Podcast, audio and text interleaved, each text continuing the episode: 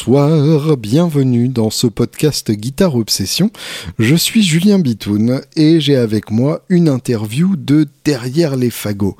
Euh, une excellente interview, en tout cas euh, je me suis bien amusé à la faire avec Jessie Lee Houlier. Euh, Jessie Lee qui est donc la chanteuse guitariste de Jessie Lee and the Alchemist, euh, dont je vous avais déjà parlé puisqu'on avait interviewé euh, Alexis Didier dans, cette même euh, émission, qui est le guitariste des, des et qui complète parfaitement le, jeu de, de Jessie Lee.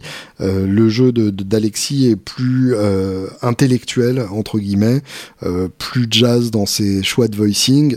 Euh, le jeu de Jesse est plus vindicatif, plus nerveux, euh, plus blues. Euh, et donc je, trouve que vraiment les deux jeux se complètent à merveille. c'est un groupe que j'ai découvert il y a trois ans, je crois, quelque chose comme ça, avec qui nous avons eu la chance de partager la scène pour un festival dans le sud de la France, à Puy-Méras, qui ont eu l'extrême gentillesse de, de, venir à la dernière Guitar Fest. Et j'ai vraiment beaucoup aimé jouer avec eux et jouer leurs morceaux. Et je vous recommande très vivement l'écoute de euh, du premier album euh, de, de Jesse Lee and the Alchemist, euh, qui est un album éponyme tout simplement et qui est disponible dans toutes les bonnes crèmeries et sites de streaming. voilà, l'interview donc parle de tout et de plein de choses passionnantes. Jesse Lee venait de s'acheter une nouvelle guitare, donc évidemment on en a parlé. on a parlé de son groupe, on a parlé de son expérience dans The Voice et euh, on a parlé d'à peu près tout ce qui fait que euh, les alchimistes sont un groupe qui mérite vraiment euh, votre attention la plus totale.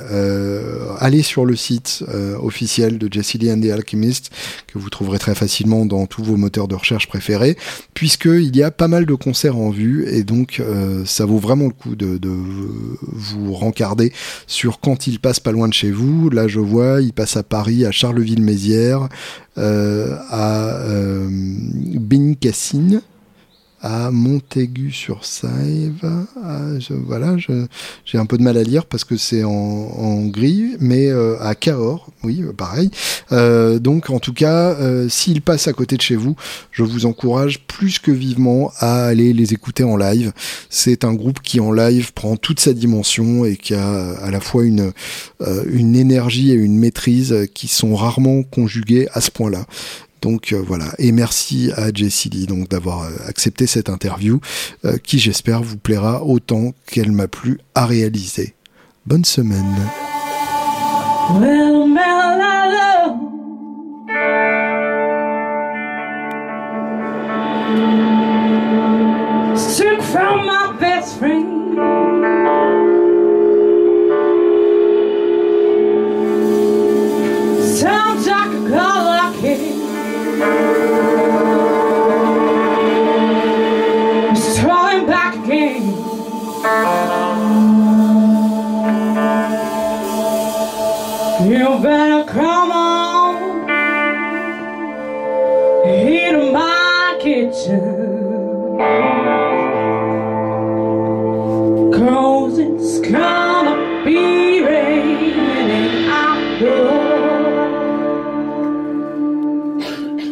Bonsoir Jessie.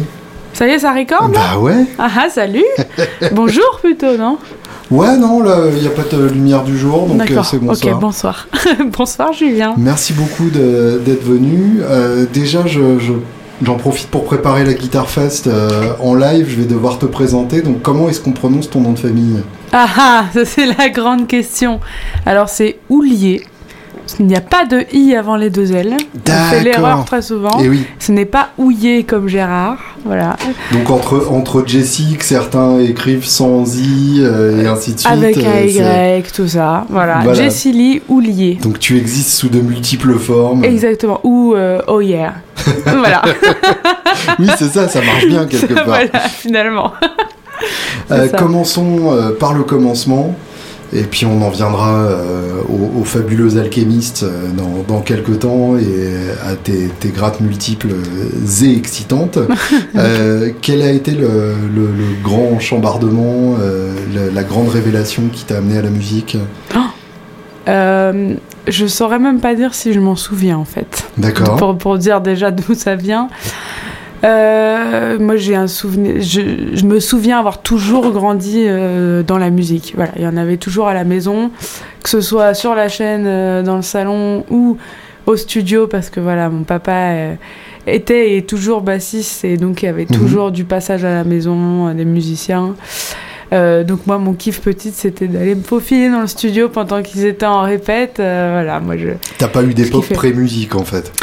Je crois, je m'en souviens pas. Hmm. Alors peut-être, euh, peut-être, mais je sais que ma, ma première demande euh, de à mes parents où moi j'ai une réelle volonté de jouer, c'est à 5 ans et demi.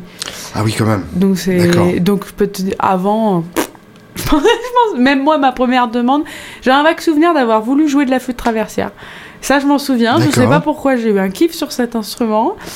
Euh, le son, euh, l'esthétique, je trouvais ça joli. Et donc mes parents m'avaient emmené, ils m'ont emmené voir un, un, prof à un conservatoire euh, dans uh-huh. le coin, dans le 91. Et puis il m'a regardé, il m'a dit ça va pas être possible, il vous manque un peu trop de dents pour l'instant.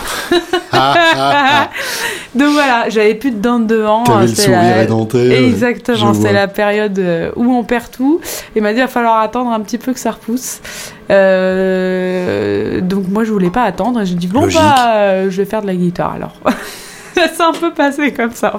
D'accord, donc c'est la, guitare était pas forcément ton, ton premier choix. Écoute, non, je voulais jouer de la flûte, mais euh, finalement je me dis bon, peut-être que c'est très bien comme ça, j'aurais peut-être jamais chanté. Hmm. Voilà. Ou peut-être plus tard, mais voilà, c'est vrai qu'avec la guitare, du coup, j'ai, chanté quasiment tout de suite. Ah bah avec la flûte, c'est techniquement plus compliqué. Voilà, on peut s'appeler Jet Rotule, mais c'est pas le cas de tout le monde. c'est un artiste que j'aime beaucoup, voilà, ah qui bah, m'a fait aimer la flûte. bien sûr, ouais. Voilà. Le euh, flamant rose humain. Exactement. Mais euh, bon, voilà. Oui, pourquoi la guitare, du coup, après, j'en sais rien. Peut-être parce que c'était assez commun, que j'avais des, des, je connaissais des gens qui en jouaient. Euh, hmm c'est quand même un instrument un peu plus à la mode que la flûte traversière, en tout cas. Voilà.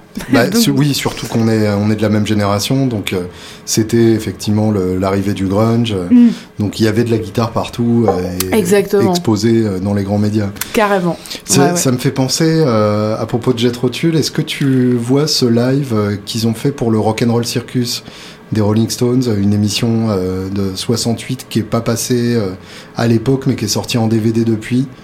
Alors, je crois pas. Un live qui circule, euh, qu'on doit pouvoir trouver sur YouTube. Faut que tu regardes ça. D'accord. Avec euh, avec Ian Anderson, évidemment euh, complètement possédé comme, bah, comme à son habitude, et avec un guitariste remplaçant au slide, qui était Tony Yomi, donc futur Black Sabbath, qui qui cachetonnait dans Jet Rotul à l'époque. Pas trop mauvais, quoi. Ouais, genre sympa.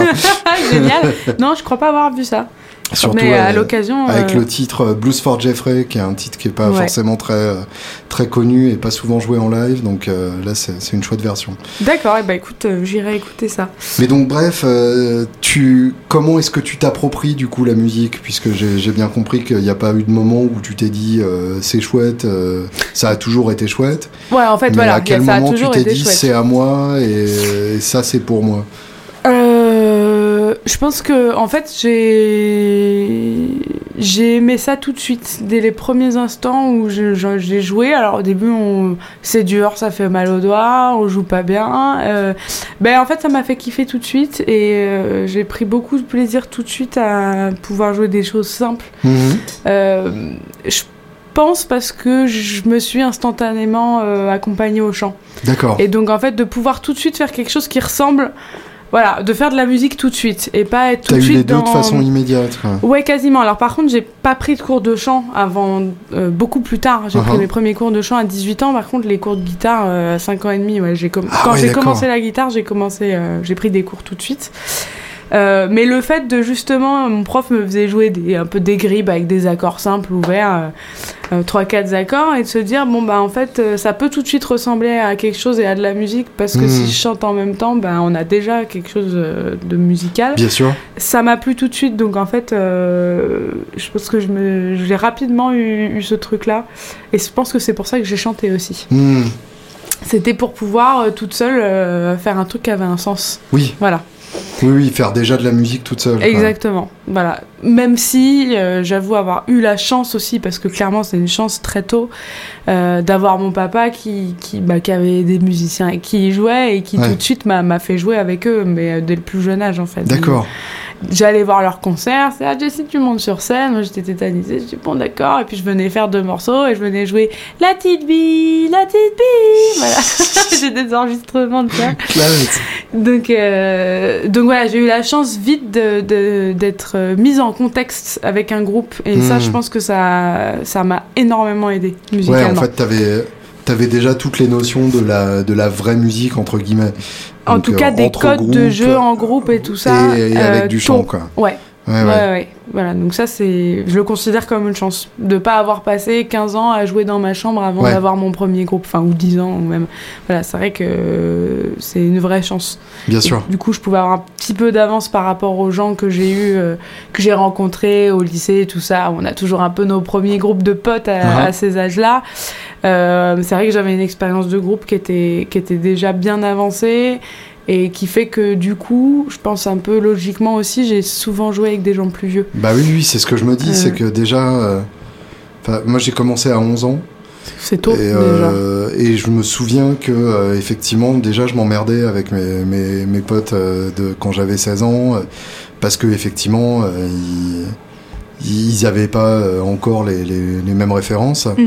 Et, euh, à, ouais, à 15-16 ans, j'ai rejoint un, un, groupe de cover où les mecs avaient 40 ans de moyenne d'âge. Ouais, bah ouais, pareil, c'est ça. Effectivement, c'est l'âge d'être nos parents. En ouais, c'est ça, exactement. Ouais, carrément, et, je comprends ça. Euh, et, et, en fait, ouais, du coup, je me dis, en commençant à 5 ans et demi. ouais, euh, enfin, après à 5 ans, 10 ans. Ouais, mais t'as dû, as dû quand même te retrouver frustré euh, bah, assez rapidement. Oui, et en même temps, c'était chouette parce que t'as envie de jouer avec tes potes. C'est quand même un autre truc que de jouer avec des adultes, même si ça pas se la passe même relation, très bien. bien sûr et que c'est très cool. Et voilà, bien sûr. Il y avait un kiff de jouer avec les copains, on va répéter dans le studio et machin. Euh, il y a un côté un peu plus, euh, un peu plus rigolade, euh, hmm. peut-être un peu moins prise au sérieux, qui moi me faisait du bien aussi parce que du coup, t'es très vite, quand jeune, t'es mis dans des contextes comme ça musicaux de groupe un peu avancés professionnels en fait, hmm. tout de suite il y a peut-être un peu moins le côté léger et, et, rock and roll. Je parle pas dans la musique, je parle dans l'esprit. Bien sûr. Euh, dont on peut avoir envie à l'adolescence. Hmm. Voilà, d'être moins dans un truc super sérieux tout de suite. Euh, voilà, donc c'est vrai que je l'ai fait quand même les groupes de potes parce que euh, j'en avais envie. Ouais. Euh, après, c'est pas les projets qui ont été les plus aboutis, ni les plus développés, hmm. ni qui ont duré les plus longtemps, mais je l'ai fait un peu parce que, euh, bah parce que voilà, ça me faisait kiffer de faire ça. Et puis il y avait aussi, l'air de rien, un, petit euh, décalage musical euh, au niveau de la culture musicale, de ce qu'on avait envie de jouer. T'as coupé. Moi, je. J'ai, ben, en fait, j'écoutais ce qu'écoutaient mes parents. Oui, bien sûr. Mais comme plein d'entre nous, voilà. Euh, sauf que du coup, euh, quand j'étais au collège, je disais les trucs que j'écoutais, les gens me regardaient à bon, machin. Ils écoutaient Skyrock et machin, et les trucs à la mode. Je me suis dit, merde, je suis complètement has-been, donc je vais essayer d'écouter Skyrock aussi pour voir ce que c'est, les trucs qui marchent. Euh, D-Fool ou je sais pas quoi, je me souviens, il y avait des, oui, des, des espèces de... Putain, j'ai écouté, je me suis dit, mais qu'est-ce que c'est que ce truc et tout. J'ai vite lâché l'affaire, j'ai pas essayé plus que ça. Et encore, euh, à l'époque, euh, à l'époque sur Fun Radio, justement, c'était il y avait des moments où il passait du ACDC, du Metallica. Ouais, carrément. Ça, c'était à la mode. Ah, c'était pas encore. il y avait quand même des groupes, un peu les grands groupes phares, hmm. entre guillemets, qui étaient à la mode, mais si tu veux, comme je disais, il écoutait. Johnny Winter et, et, Tony Joe White, les gens me regardaient. Oui, là, ça collait pas, bah, effectivement. non, si tu veux, mais en même temps, moi, j'avais connu que ça. Ouais, bien sûr. Donc, euh, j'aurais pu ne pas accrocher du tout. Se hmm. trouve que ça l'a fait, mais j'aurais pu aussi faire un rejet, j'en ai conscience. Donc, euh, j'étais un peu has -been. Voilà. Donc pour trouver des terrains d'entente, on va jouer ça. Euh, voilà, on trouvait des terrains d'entente, mais c'est vrai que la plupart de ce que j'écoutais, mes potes connaissaient pas quoi. Et ouais. Voilà.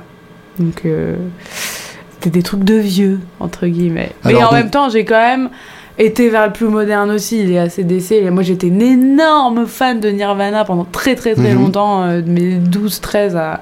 Et je suis encore une énorme fan, j'écoute moins. Mais ça a été un groupe qui a, été une vraie révélation pour moi. Bien sûr. Et euh, tout autant que Led Zepp, quelques années plus tard, Led Zeppelin, mm là, j'ai pas compris ce qui m'arrivait quand j'ai vraiment découvert le groupe. Je ne pas écouter un ou deux morceaux, mais je me suis intéressée vraiment au groupe. J'ai vraiment découvert Led Zepp 2 à, à, 22 ans, quelque chose comme ça. Bah, moi, je pense ouais, 15-16, mhm. mais euh, ça a été une vraie révélation. Led Zepp, ça a changé ma vie. j'ai eu le 3 à 11 ans et le 2 à 22 ans. Ouais. Euh, et entre-temps, euh, si peut-être le 4 à 18 ans, quelque chose comme ça, mais j'ai mis 10 ans à comprendre Led Zepp en fait. Ouais, mais, ouais, mais je comprends. Parce que c'est. Il y a beaucoup de choses, c'est très riche et ils ont fait énormément de trucs différents. Et enfin bon, moi c'est un groupe qui, qui m'a retourné complètement. Hmm. Parce que oui, je viens du blues, mais je suis quand même une rockeuse aussi. et ça, ça c'est. Je le dois peut-être un peu moins à mon papa que le reste. Et justement, tu, tu en es arrivé comment à ça, si c'est pas quelque chose qui t'a été transmis? Mm. Ça a été transmis un peu forcément, c'est un, un, mec qui aimait bien les trucs arrachés un peu. Uh-huh. Mais euh, les disques de Led Zepp et de Deep Purple et tout ça à la maison, j'en ai pas entendu tant que ça. Parce que je me, je me souviens même, euh, quand on a joué ensemble à Pumeras, je me souviens que quand ils ont passé euh, Pantera ah entre les concerts, on était tous les deux à connaître les paroles. Ah bah carrément, moi Pantera pareil, ça a été un groupe, j'ai été fan. alors ça pour le coup, je le dois à des potes, D'accord. des potes un peu plus vieux souvent. J'ai eu ma période métal aussi. Parce que finalement, Pantera, euh, si on écoute bien, c'est du blues. Mais euh, mais il y a, y a, beaucoup de gens qui écoutent du blues qui, euh, qui n'approchent pas ce genre de musique. Tout à fait. Et mon père en faisait partie. Ouais. Typiquement, un peu le puriste, voilà. donc non, c'est pas lui qui m'a fait écouter ça. Je pense, oui, non, mais clairement c'est des potes, hmm. des potes un peu plus vieux qui m'ont dit. à un moment où, quand je me suis mise à jouer de la guitare électrique aussi, comme tous les ados qui se respectent en général vers 13, 14, 15, euh, t'as un peu le côté guitare héros qui vient de tétiller et euh, t'as un petit peu envie de voir ce que ça fait euh, que de jouer vite avec de la technique. Mhm. Et il y a le côté métal qui vient parce que parce que c'est un style de musique où techniquement il y a une grosse exigence et, et, et, de la précision et de la vélocité et tout ça qui peut faire un petit peu rêver justement les jeunes guitaristes et ce que je comprends complètement. Ah bah, c'est excitant, bien sûr. Donc je pense que c'est venu un petit peu comme ça aussi. Ça a mhm. été aussi guitaristique. D'accord. Je pense que j'y suis venue via la guitare, pas que. Ouais, ça paraît logique. Mais euh, en tout cas, c'était mes potes gratteux qui m'envoyaient ça et on se renvoyait des trucs. Ah, tu connais ça et machin. Hmm. Ah, bah vas-y, on essaye de le jouer. Et puis, puis voilà, il y a eu ce côté-là un petit peu. Euh, une période métal, mais qui a, duré, qui a duré un petit moment. J'écoutais pas plus que ça. J'ai hmm. jamais arrêté complètement d'écouter d'écouter du blues, du blues rock et tout ça. Mais j'ai eu peut-être 4-5 ans où j'en ai écouté pas mal, ouais. Et justement, qui étaient tes, tes guitares héros métal euh, oh bah Dimebag, clairement, moi Pantera, j'ai été vraiment fan. Je trouve que c'est un groupe de métal, pas comme les... Voilà. Bien sûr. Pour moi, qui a un vrai truc. Euh... Euh... Oh, qui c'est que j'ai eu? Putain, ça fait longtemps, hein. Zach Wild, ouais. forcément aussi que j'ai oui, beaucoup bah, qui, aimé. qui est l'héritier direct de Dimebag en plus, donc effectivement, euh, ça reste en famille. Euh, qui c'est que j'ai eu J'ai pas eu tant que ça.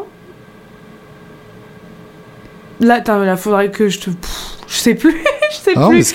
J'ai moins euh, de guitare héros métal mhm. que de guitare héros euh, tout court. Euh, moi, c'est Jimmy Page, c'est Hendrix, c'est Stevie Ray. Mhm. que j'ai connu tôt, mais j'y suis revenu plus tard. où j'ai compris le génie du mec vraiment un petit, plus tard. Euh, c'est. Euh, Pour autant, t'as pas décidé de le cloner comme euh, les trois quarts des guitaristes blues. Je pense que déjà on peut pas. c'est pas faute d'essayer pour certains. Je suis d'accord, c'est pas faute d'essayer. forcément, on s'en inspire parce que il a hmm. inspiré, je pense. 99% des, des, gens qui écoutent du blues et qui sont guitaristes, c'est normal. Euh, je m'en suis inspirée, j'ai relevé des solos, j'ai piqué des plans comme tout le monde. Hmm. Après, euh, euh, dans l'idée de vouloir lui, refaire la même chose, non. déjà parce que j'écoute pas que lui. Mhm. Et que je pense que le jeu qu'on a euh, à l'heure actuelle, il regroupe un peu toutes les influences qu'on a. Bah, lui n'écoutait pas que lui non plus d'ailleurs. Non, d'ailleurs, hein, finalement, c'était quand même un énorme fan de, de B.B. King et de tout ça. alors que bon, si t'écoutes les, les deux jeux séparément, tu te dis ah bon? Mhm, Alors qu'en fait, si. Euh, et donc, j'ai pas, j'ai pas écouté que lui, mais c'est quelqu'un que, ouais, que j'aime beaucoup et à qui on doit beaucoup, je pense, en mhm. tant que guitariste. Euh, et que, ouais, pour moi, un power trio comme lui, euh, à part Hendrix, il euh, n'y en a pas eu hmm. des masses. Je dirais, pour moi, ça reste très, très, très, très haut. Voilà. Autant le personnage que le guitariste, que le chanteur, même s'il n'était pas chanteur en soi, moi, il avait un truc qui me touche. Ouais, il y a une flamboyance du personnage. Ouais, exactement. Et puis les morceaux, quoi, les titres, il a écrit hmm. des trucs incroyables. Et puis, puis c'est une période aussi, quoi. Voilà, donc, euh, puis ce jeu de guitare, les tirants incroyables, et t'as des mains, enfin tout, il y a la légende Stevie Ray qui fait que, voilà, ça Le fameux euh, tyran qui a niqué les doigts de bien des guitaristes et la glue qui se sont pour recoller les bouts de doigts et tout ça. ah bah je vais jouer comme Stevie Ray, je vais mettre du 14, machin, et t'as raison, t'arrives même pas à faire un, un bend d'un demi-ton. oui, et puis en oubliant généralement de s'accorder un demi-ton plus bas. Voilà, évidemment. Tant qu'à faire. C'est ça. Oui, bien sûr. Non, j'ai toujours eu du mal avec Stevie Ray euh, pour, la, pour la production de l'époque, en fait. Il y, a, un truc dans, la, dans le son de la section rythmique qui me, qui me bloque. C'est vrai? Et un côté ah un, peu, euh, un peu monolithique de cette section rythmique. Euh, je, je, pense que si s'il avait joué avec avec des gens à la Jim Kettner ou, ou, des choses comme ça, je pense que je m'y serais intéressé différemment. D'accord. Mais, mais ouais, je, je... je suis fan. Mais après, je, peux concevoir. Bah ouais, je suis fan de la section rythmique. C'est vrai mais, ouais, Même de la section rythmique Ouais, euh. parce que ça... Bah, ça lui va à lui, quoi. Oui, c'est vrai. Tu vois, je pense que ça marcherait pas avec tout le monde, hein, euh, c'est clair. Mais, euh, mais, je, mais je peux concevoir, et il y a plein de gens qui partagent ton avis aussi, et je le comprends. Ouais, bon, c'est... Après, de passer à côté de son œuvre à cause de ça, je trouverais ça dommage. Ouais. Je pense que c'est pas ton cas. non, bien sûr, non, non, bah, j'ai, un petit peu. J'ai, écouté le live quand j'étais petit, euh, avec le son de, d'orgue complètement dégueulasse sur Superstition euh, euh, et, les reprises d'Hendrix plus vraies que nature. effectivement, non, il y a des il y, a des grands trucs. Puis c'est vrai que niveau son, il y, a, un truc intéressant. Quoi. Bah ouais, ouais, le mec, il a amené un truc au monde de la guitare qui est on aime ou on n'aime pas, mais hmm. c'est indéniable. mais c'est, ouais, quand, c'est vrai que quand j'ai découvert Rory, par exemple, j'ai, j'ai plus réécouté euh, Stevie Ray souvent après. Quoi. Ouais, ouais, je suis très fan de Rory aussi.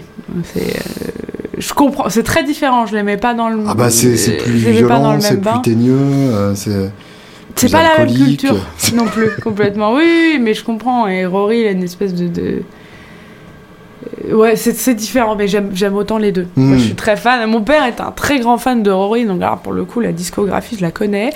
et j'en ai joué jeune des titres de lui. Alors je connaissais même pas vraiment euh, qui c'était ce mec-là. Mon père m'a fait. J'ai d'avoir enregistré une version de Bad Penny, je devais avoir 12 ou 13 ans. Ah oui, d'accord. Ah ouais, ouais, ouais. Et c'est des titres que du, coup qui sont restés ancrés et que j'adore et, que j'aime toujours autant. Euh, mais c'est un mec que j'ai découvert presque après en avoir joué. Hmm. c'est assez rigolo.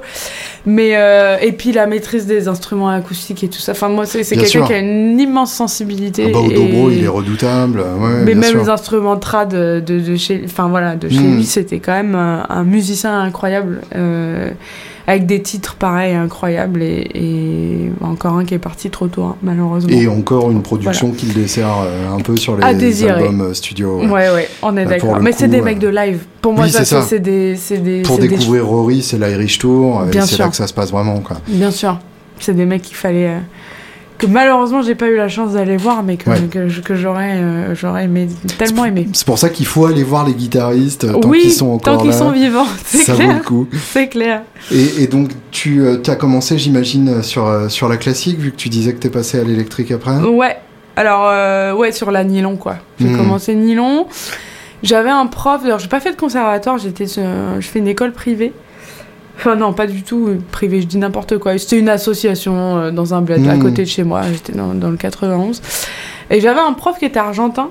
Euh, qui s'appelait Carlos Ergot, euh, que je, à qui je porte une affection très particulière parce que ça a été mon premier prof, forcément. Et que je l'ai eu pendant pas loin de 10 ans, peut-être peut-être un peu moins, mais quand ah même, 8-10 ans. C'est quelqu'un qui m'a appris énormément et qui avait une, une, approche de la musique qui, m'a marqué. Hmm. Euh, donc il était argentin, donc forcément, voilà, j'ai joué pas mal de trucs de, de, de, cette culture-là, en fait. T'as aussi cette culture-là? J'ai eu. J'avoue que. Tu contiens des multitudes en fait. Bon, je sais pas. J'ai eu en tout cas, c'est une musique qui me touche beaucoup. On faisait pas que ça, évidemment, hmm. mais de temps en temps, euh, voilà, il nous glissait, euh, il nous glissait un petit morceau euh, qu'il écrivait même parfois. C'était un mec très doué qui jouait du, piano aussi. donc voilà, j'ai pris 8 ans, il me semble, entre 8 et 10 ans, je ne saurais plus exactement de cours avec lui. Et vers 12, 12 ans, je pense, euh, mon père m'a offert ma première guitare électrique. C'était une petite Squire, euh, une Squire rouge demi. Je m'en souviens. C'était peut-être même un peu avant parce que j'étais pas haute. Hein. Hmm. Et, euh, et, je dis ah bon, bon bah voilà, green green. Et, puis au début bon, j'en jouais comme de la comme de la nylon, donc ça avait pas un intérêt énorme. Je dis bon, bah, c'est cool, voilà, ça fait du plus de son. Mais et donc c'est à ce moment-là que j'ai pris mes premiers cours de guitare électrique. Euh, et j'ai fait les deux pendant 3-4 ans. Mhm. Et euh, pareil, j'avais un prof particulier. Et, euh, et puis c'est là que j'ai dit oui, bon, d'accord, ok, en fait, c'est vachement bien cet engin. On peut faire plein de trucs cool. voilà, j'ai eu deux, trois profs différents, particuliers. Alors, au début, j'ai pris des cours de jazz très jeune. guitare électrique et ça. C'était un peu trop tôt. Encore un style. Ouais, mais c'était trop. Enfin, c'était super, mais c'était trop tôt. Moi, je sentis que les infos, là, je, jouais les trucs, les thèmes, les accords, mais harmoniquement, je comprenais pas tout ce qui hmm. se passait, les relations je reproduisais. N'empêche que tu avais quand même déjà ça dans l'oreille à cette époque-là. Ouais, un peu, mais c'était pas ma culture en fait. Hmm. J'en jouais parce que le prof et machin, mais c'est pas ça que j'écoutais à côté. donc, donc c'était trop tôt par rapport à, l'intérêt que moi j'avais pour cette musique-là hmm. et, et, pour la volonté d'aller chercher l'harmonie et tout ça. Donc j'ai pris quelques... Mais cela dit, le prof était génial. Et donc j'ai changé, j'ai eu un autre prof qui était pour le coup, lui, vraiment un plus rocker, rock blues, mais, mais, mais quand même bien rock, euh, avec qui j'ai passé un certain nombre d'années. Et là, là j'ai vraiment commencé à jouer de la guitare électrique euh, et à m'amuser avec ça. Euh, donc, et, puis, et puis, il se trouve que ce prof-là, en fait, le premier groupe vraiment sérieux que j'ai eu, il m'a demandé de jouer dedans. Voilà, et donc euh, ça s'appelait Later That Night. Ok. Et c'est un groupe de. J'irais de rock prog un peu barré. D'accord. Voilà. Euh, c'est lui qui composait, qui composait très bien d'ailleurs, et à mon papa qui était à la basse. Et, et, puis, et puis voilà, on a fait peut-être. on a fait deux albums quand même, donc je pense qu'on a, on a joué 3-4 ans. T'avais quel âge? Premier album je vais dire approximativement, je devais, avoir 16 ans. Et t'étais en studio euh, Ouais. Genre peur de rien Mais très jeune en studio en fait. Comme mon papa est euh, aussi un gesson. Hmm. Euh, depuis que je joue. Oui, donc c'était. Depuis que j'ai fait trois notes. C'était pas inhabituel pour toi. Ah non, tous les ans c'était studio, un album. Ah, t'avais ton album annuel quoi. Ouais, exactement. D'accord. Ouais, ça restait entre nous, c'est pas des trucs qui étaient distribués et qui sortaient, mais voilà, c'était. Alors au début j'étais toute seule, j'ai deux trois albums où c'est des morceaux de guitare, même parfois sans chant, uh-huh. voilà, des instrumentaux, des fois chantés. Et puis après, euh, je bossais mes cours de gratte et en même temps à côté mon père il me faisait bosser un répertoire. Euh, et on disait, bah, faut 15 titres pour l'année prochaine. Voilà, on a un an, faut monter 15 ah. titres parce qu'on record, quoi. Voilà. Et, donc, il appelait ses euh, icos et, tous les ans. Avec une photo de toi sur la pochette. À fond. À Génial. à fond. Ma mère, elle prenait les photos, je tapais la pause, j'étais contente. Ah, d'accord. Donc ouais, ouais, j'avais un album de cover euh, avec des musiciens pros euh, tous les, tous les ans quasiment, ouais. Ce qui fait que du coup, à l'heure actuelle, tu dois avoir un répertoire colossal en tête. Hein. Bah, J'en ai oublié pas mal. Hein. je t'avoue qu'il y a des morceaux qui m'ont marqué, que, hmm. que je vais garder. Euh, mais mais il y en a plein que je. Alors oui, je me remets le nez dedans, bien sûr, ça reviendrait. Tu restes euh, capable de jammer sur à peu près n'importe quoi, j'imagine euh, Oui, on va dire oui, mais euh, j'en suis pas si sûre que ça. mais oui, oui, forcément, ces morceaux-là, je les ai tellement répétés, et tellement répétés, un hein, boîte à rythme, mais non, ça bouge, tu recommences, non, machin. Mon père hmm. était raide avec moi. Ah ouais? Ouais. D'accord. C'était. je me souviens en primaire, on avait deux heures de pause le midi, j'étais à côté. L'école était à côté de la maison, ils venaient me chercher. On mangeait pendant une demi-heure, et puis après, pendant une heure et demie, c'était la moitié du temps je bosse les cours de gratte et la moitié du temps répertoire et jouaient avec moi et boîte à rythme et machin et l'endurance et le truc ouais c'était euh, ça a été dur parfois c'est oui j'imagine ouais. j'ai été plusieurs fois quand même à deux doigts de, tout envoyer bouler de dire hmm. écoute ça me, là ça me casse les couilles maintenant t'arrêtes ouais je le remercie aujourd'hui parce que la rigueur. À un âge où t'as plus envie d'aller glander avec les ah, potes. ouais, euh. mais exactement. Voilà. Non, hmm. Alors, plus petite, ça allait parce que j'étais assez docile, entre guillemets, et que ça me plaisait en fait. Bien sûr. Que je le faisais. Euh, quand je commençais à arriver au collège, là, ça commençait à me gonfler un peu. Ouais. Donc, euh, j'ai pris mes distances aussi. Hein. Je lui ai dit, hmm. écoute, maintenant, je bosse toute seule. tu me fais confiance, voilà. Euh, et puis ça s'est bien passé. Hein. évidemment, il y a eu des prises de tête, forcément. Et puis quand hmm. tu joues dans le même groupe, forcément, il y a des prises de tête. Parce qu'il y a un moment où la, la relation père-fille, t'as pas envie qu'elle ait lieu. Euh, quand t'es en répétition, elle n'existe hmm. pas. Tes collègues musiciens. Euh, bah, surtout quand en plus t'es chanteuse et que t'es censé être plus haut sur la chaîne alimentaire. Voilà. bien sûr. Même s'il a aucun problème d'ego et tout ça, c'est vrai qu'il y a eu un moment où si j'envoyais bouler, euh, ça se passait pas bien, quoi. Voilà. Bien sûr. Donc c'est aussi une des raisons pour lesquelles. Et puis t'en euh, entendais parler avant la répète suivante, quoi. Voilà, c'est ça. Mais c'était super, une super expérience, je garde des super souvenirs. Je, trouve que de, voilà, de partager la musique en famille quand tu peux le faire, moi, je, hmm. moi je trouve ça super. Ouais, ça doit être quelque Après, chose de particulier. je l'ai fait un temps, je le regrette pas du tout. Je suis ravie de l'avoir fait. Il y a un moment, j'ai besoin d'autre chose aussi. Hmm. De sortir de ça, d'être indépendante, de rencontrer, faire moi mes rencontres, les musiciens que moi j'ai choisis. Euh, voilà, j'ai eu envie de ça. Mais en, euh, parallèle, tu, euh, tu bossais à l'école en vue de faire des, des études autres que de la musique ou c'était déjà dans ta tête assez, assez clair Ouais, alors non, je pensais faire autre enfin je pensais faire autre chose. Encore une fois on est quand même souvent influencé ben, par, par, les parents à, ces âges-là. Je te parle de collège et où tu as 13 14 ans. Où clairement quand on te dit tu veux faire quoi pendant 40 ans après tu dis euh, bah, je sais pas. Un truc fun. Ouais voilà c'est ça euh, non, j'étais plutôt douée à l'école. Moi, j'avais pas, de, hmm. j'avais pas de soucis de, voilà, j'étais, j'étais bosseuse. J'ai toujours été dans, dans tout, hein, que ce soit la, la ZIC ou les, les cours. Je, je déteste l'échec. T'avais une éthique de travail de toute façon, quel que soit le domaine. Quoi. Donc, euh, donc à la base, j'avais pensé un peu médecine. Je me suis dit bon, bah, c'est le truc un peu général, euh, mhm. voilà. J'étais pas mal en, en sciences, ça, ça m'intéressait, donc voilà.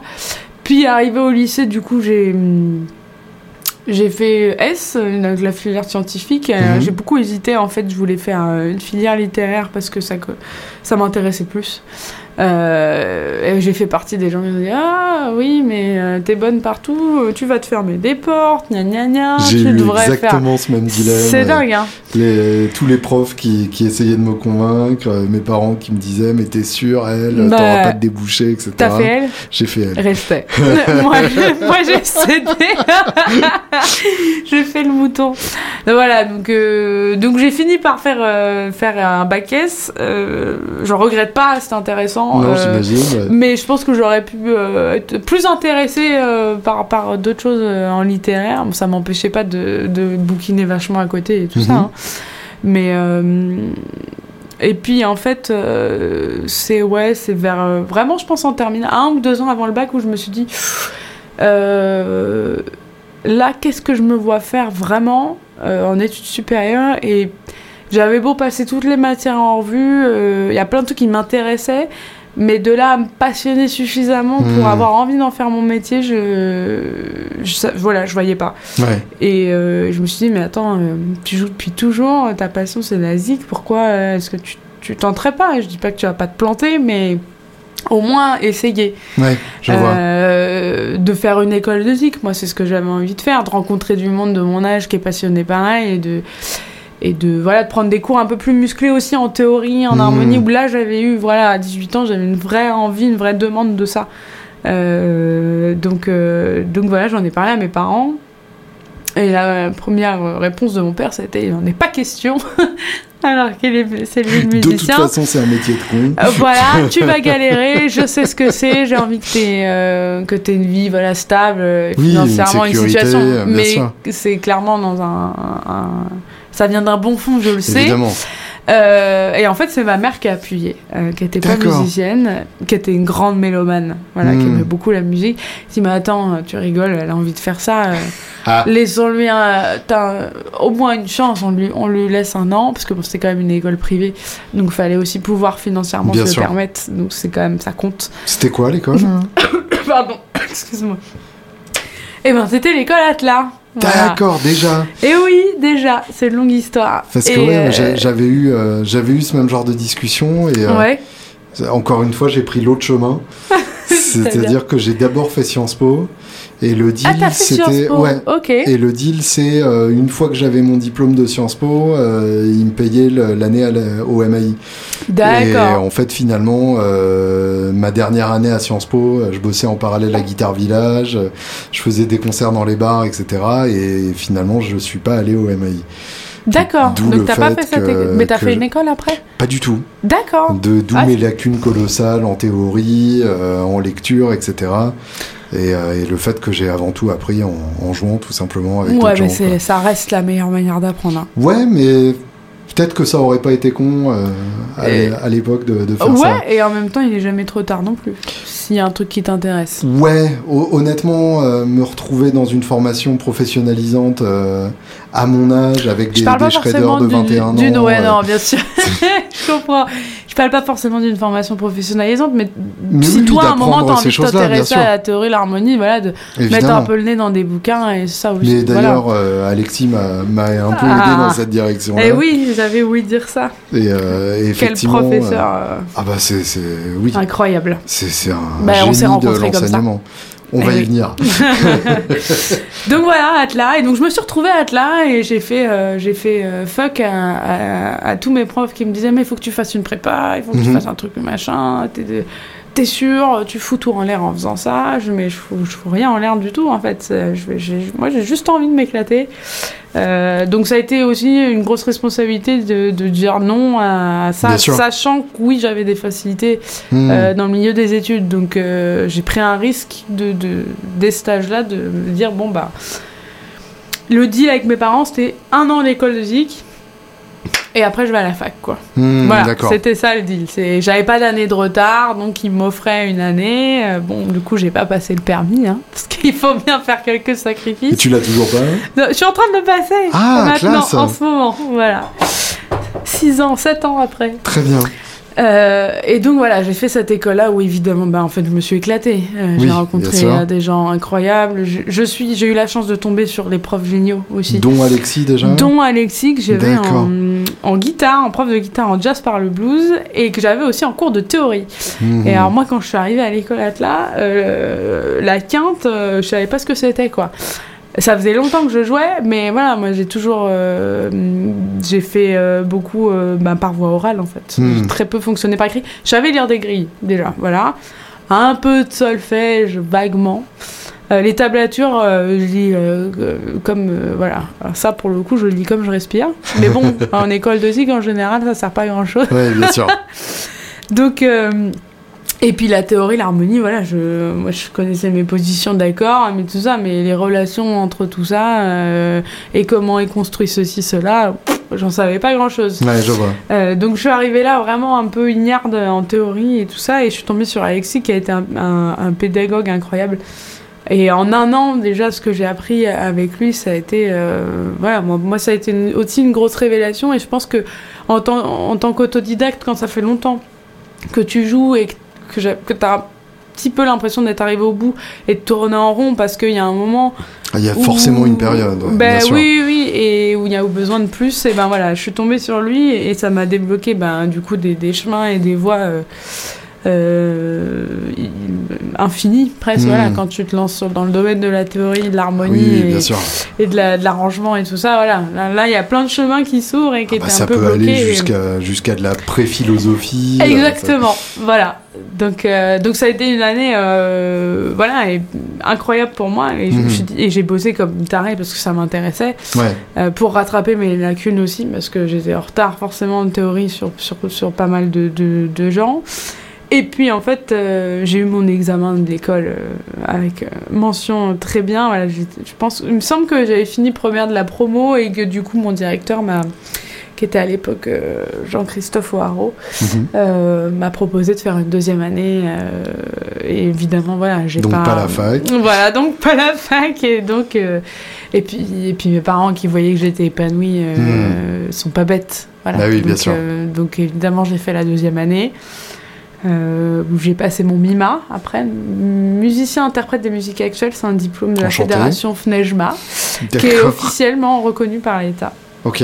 Euh, bon, qui est un diplôme, qui un diplôme qui te permet d'être euh, d'être enseignant euh, Alors non, en musique. C'est un diplôme de, ça atteste un certain niveau, voilà. De musicalité, enfin de, de, de musicien professionnel. D'accord. Voilà, c'est ça qui a un niveau équivalence du niveau bac. D'accord. Euh, voilà, donc c'était la deuxième fois que je passais mon bac finalement. Et puis après ça, euh, j'avais encore. Euh, bon, je suis sortie du coup de l'Atlas à 20 ans, après deux ans, mhm. et j'avais encore soif d'apprendre. Je me suis dit, bon, t'as 20 balais, t'as encore plein de choses à apprendre. va pousser un peu plus loin. Donc j'ai passé le concours d'entrée dans la foulée mhm. euh, du Conservatoire à rayonnement régional de Paris en musique actuelle. C'était une, classe qui était ouverte depuis 2-3 ans, c'était assez récent, mhm. euh, la section musique actuelle dans les conservatoires de manière générale, encore plus à Paris. C'est celui qui est à Pantin ou rien à voir euh? Non, ça c'est Aubervilliers. D'accord. Ça, ça c'est un pôle sup. D'accord, ok. Voilà, là c'est euh, le CRR, Conservatoire à rayonnement régional de Paris, il y en a un à Boulogne. Okay. T'en as un par euh, région. Oui, ok, d'accord. Voilà. Euh, et du coup, et du coup, j'ai été prise et dans la classe de musique actuelle, j'ai passé 4 ans. Wow. ouais, c'était long. Oui, j'imagine. Voilà, mais c'était long, mais très très très intéressant. C'est une formation incroyable là pour le coup, qui est, qui est bah, du coup comme la fac, tu payes les frais d'inscription, mais qui est, qui est, qui est déjà gratuite. Hmm. Euh, donc c'est incroyable. Et puis la formation, on était très peu, donc il y a une grosse sélection. Donc euh, la formation, elle est vraiment euh, euh, calqué sur, sur toi, là où tu en es et, mhm. ce que tu as besoin d'apprendre. Et c'est génial, les cours d'harmonie, d'arrangement, de, les cours en groupe, les cours d'instruments aussi. On avait une heure de cours par semaine en individuel. Euh, D'accord. Ça, c'est chouette. Euh, puis on avait plein de choses, des cours de MAO, c'est là que j'ai commencé aussi à, Parce que moi, alors moi, c'était mais zéro quoi. J'avais même pas enregistré un bout de voix sur une maquette. Bah ouais, mais du coup, j'ai appelé mon père. Et oui, bien sûr. Et sauf que bon, il y a un moment quand t'as envie de faire des trucs tout seul, des fois c'est bien. Donc voilà, la MAO, euh, ouais, encore une fois, l'arrangement, l'harmonie, ça, ça, a poussé encore plus loin. C'était l'étape d'après Atlas. Mhm. Euh, où, c'était très très intéressant et du coup j'ai passé mon, mon DEM il y a. Bah, il y a deux ans. Voilà, mon DEM en musique actuelle, qui est à nouveau une équivalence du bac. D'accord. Donc, Donc j'ai passé trois fois mon bac. Bon, voilà, sauf que en soi, le, niveau qu'ils nous ont demandé, le niveau de sortie. Euh, pour le DEM en musique actuelle euh, n'a rien à voir avec le niveau du MIMA que j'ai pu passer hmm. avant. Euh, voilà, mais, euh, mais c'était super intéressant. Je le faisais pas pour le diplôme, je le faisais pour la formation. Où ils te mettent euh, une partage devant les yeux Exactement. et t'es censé lire en jouant. Ah bah t'as des examens dans toutes les manières, matières, pardon, et en mhm. effet en FM, c'est là où moi j'ai pris le plus cher en formation musicale parce que c'est là, je venais, voilà, il y a des gens qui avaient fait du conservatoire depuis gamin, qui étaient dans mhm. mes classes. Moi je revenais un peu le long, qui de loin. formaté dans cette direction. Avec ça, donc la lecture, ça a été un truc où j'ai vraiment dû bosser dur pour rattraper mon retard parce que c'est un truc, quand tu apprends à lire gamin, bah, c'est comme la lecture d'un bouquin, t'oublies pas. c'est un truc que tu maîtrises à l'heure actuelle. Oui, euh, après, je ne suis pas une immense lectrice, mais je lis. Ça me fascine complètement à chaque fois. C'est vrai. Ouais, l'idée de, de, ces, petits, ben, de ces petites taches noires sur une feuille. C'est un peu bête et méchant, c'est-à-dire qu'il n'y a pas besoin d'être un, bon un bon musicien pour être un bon lecteur. Oui, d'accord. C'est un truc si t'en fais tous les jours et que tu hmm. butes à ça, euh, t'y arrives. Ouais, je comprends. C'est chiant, hein parce que euh, parce que c'est euh, une heure deux heures par jour de c'est de l'exercice. Hmm. euh, mais c'est un truc qui a pas besoin d'être musicien plus que ça pour voilà. Donc mais en effet j'ai beaucoup bossé ça. Et oui t'as des examens où bah t'as la feuille et, puis c'est 3-4 et te mettent le playback et vas-y quoi. Oh ouais d'accord. Tu lis le thème après t'as la grille de chorus après t'as voilà puis après ils te demandent de chanter mixolydienne bémol 6 à partir de si bémol à l'envers voilà, et t'as pas le temps de réfléchir. D'accord. Avec le nom Donc là, j'ai même pas compris l'énoncé. non, non, voilà, mais bon, c'est de la formation musicale poussée, mais c'est très intéressant. C'était super et ça m'a appris beaucoup. Et je suis ravie d'avoir fait cette formation. Bah oui, je comprends. Et en parallèle, à côté, du coup, je donnais déjà des cours à Atlas. Hmm, d'accord. Voilà. Ah oui, donc en fait, tu es, installé euh, quasiment euh, dans, ton, dans ton boulot depuis. Euh, ça fait 5 ans que je donne des cours.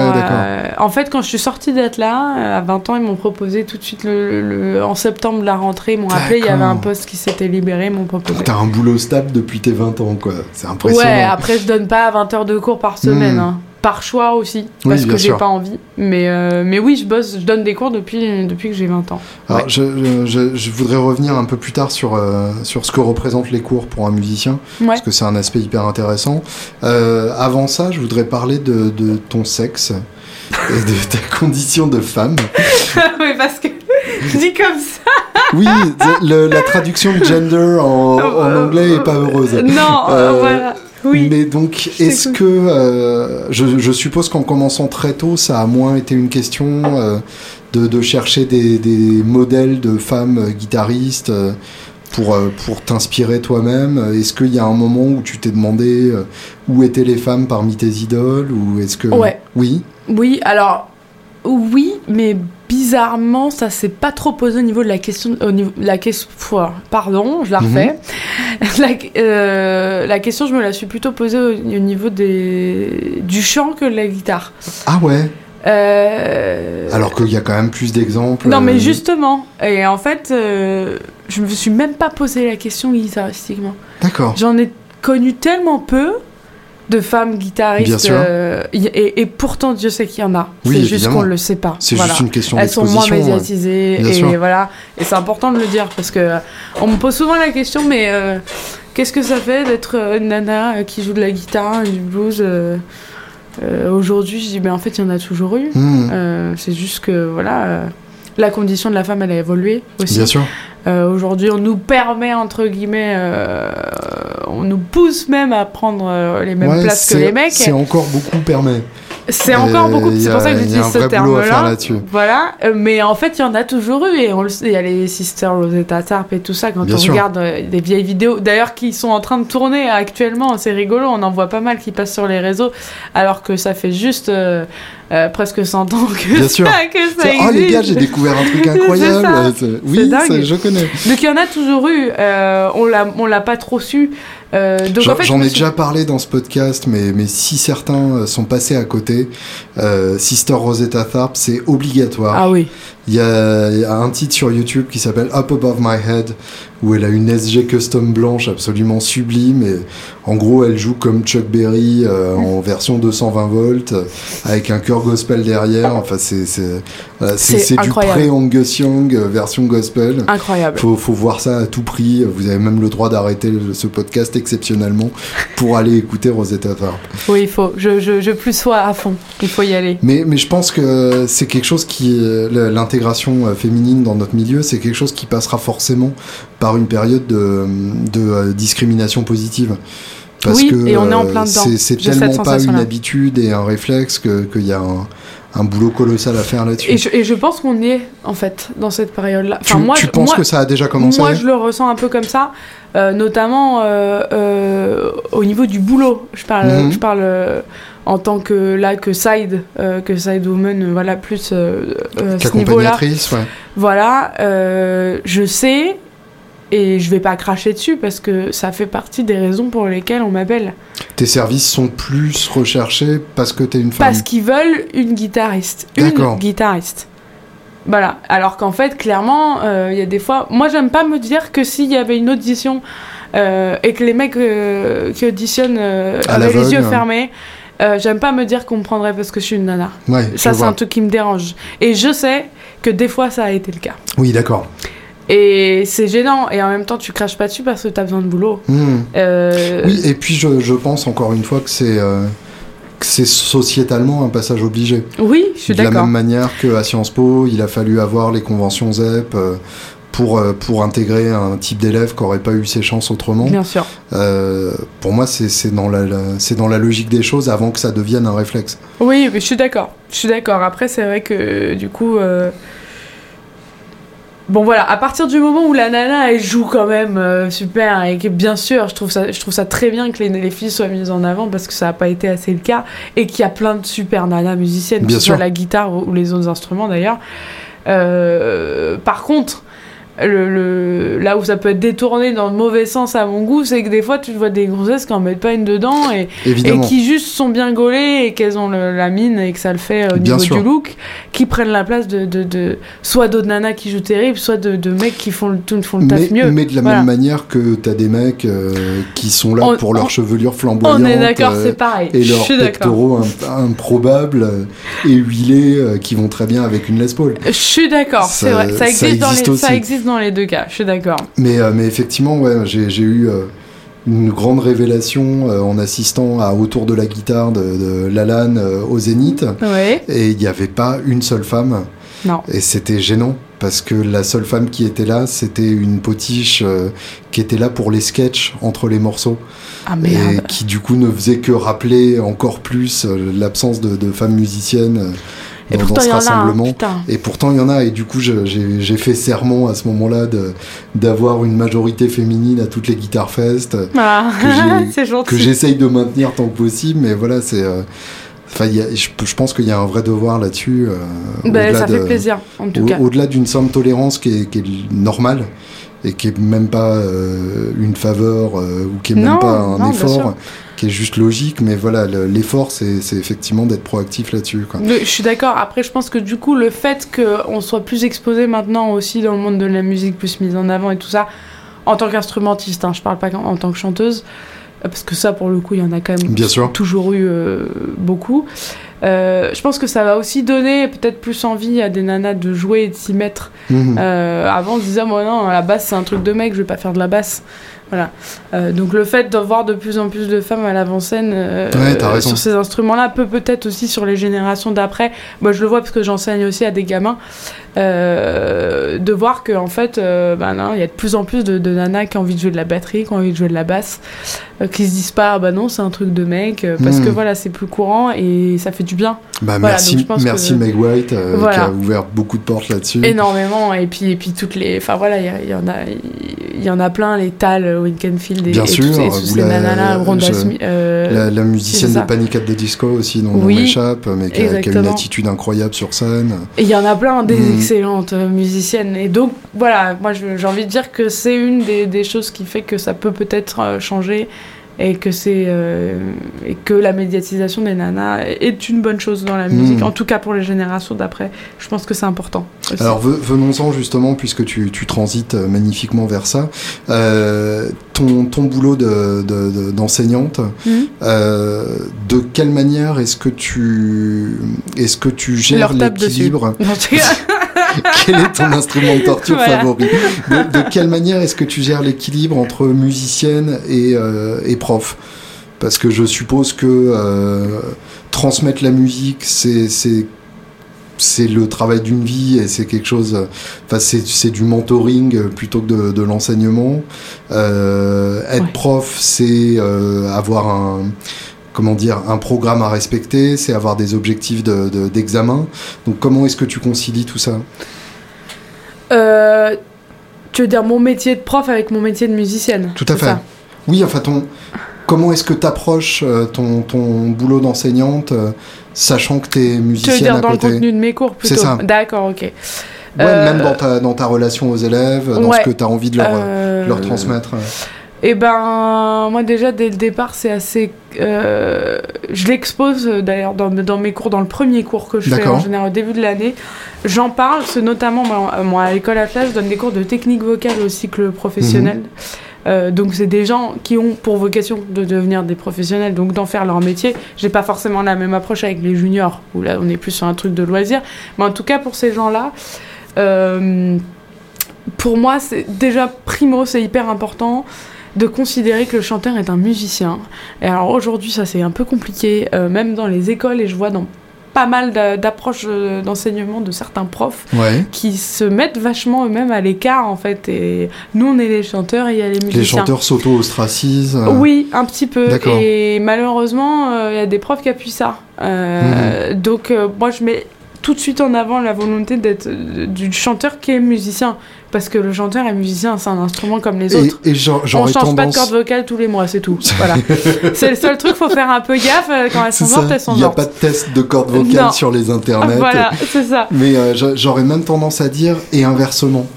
C'est-à-dire que pour moi, un bon musicien euh, doit, être chanteur. doit avoir au moins une capacité à, à, à comment dire à envisager son instrument de façon vocale. Euh, complètement. Même s'il chante pas au sens euh, chanter dans et un je groupe, etc. Chanter. Moi, dans mes ateliers voilà, groupe d'ailleurs. Chanter des parties, hein, je pas pense forcément. Que, euh, Enfin, l'instrument, euh, la, voix est de toute façon l'instrument ultime et, et, le plus direct, et tous les autres instruments ont cette vocation aussi à, à en tout cas s'inspirer de, de, la voix dans leur manière de, de, de, phraser. Je suis complètement d'accord. Et, et on passe, et, parce que je suis aussi prof d'atelier de groupe et je passe énormément, voire systématiquement par le chant. Mhm. Euh, pas forcément pour faire des chœurs ou quoi, mais chanter la partie de batterie, chanter la partie de basse.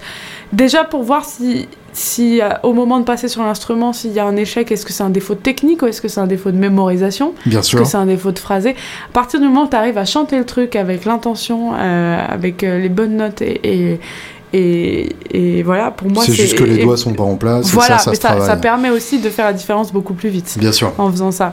Et puis, je trouve c'est important de, de pouvoir ouais, de pouvoir chanter, puis c'est une manière de communiquer. Quand tu chantes une phrase avec quelqu'un, tu dis Attends, tu peux jouer ça. Bien sûr. C'est important pour moi aussi de, de pouvoir faire ça. Euh, et puis, euh, mais tout ça pour en revenir à l'histoire de l'aspect musicien, moi je, je, tiens absolument à ce que les chanteurs se considèrent comme des musiciens. Mhm. Autant dans l'approche euh, de l'harmonie, c'est-à-dire quand on apprend une chanson, moi j'apprends pas juste, bon bah j'ai le texte, ok, et la mélodie, et voilà.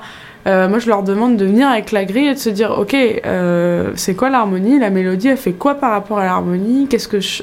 de savoir un peu dans quoi je me situe quoi. Parce mhm. que c'est mignon de, de savoir euh, juste le texte et voilà mais je sais pas quand je pars je sais pas sur quel accord c'est je sais pas quelle note je fais et nanana.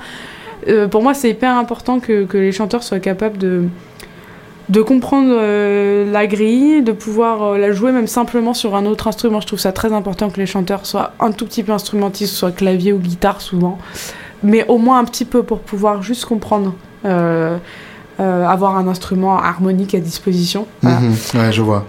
Et puis le côté rythmique, moi je fais vachement, je fais vachement taper, jouer les afterbeats, qu'ils aient conscience de ça, le, le groove, les décompositions.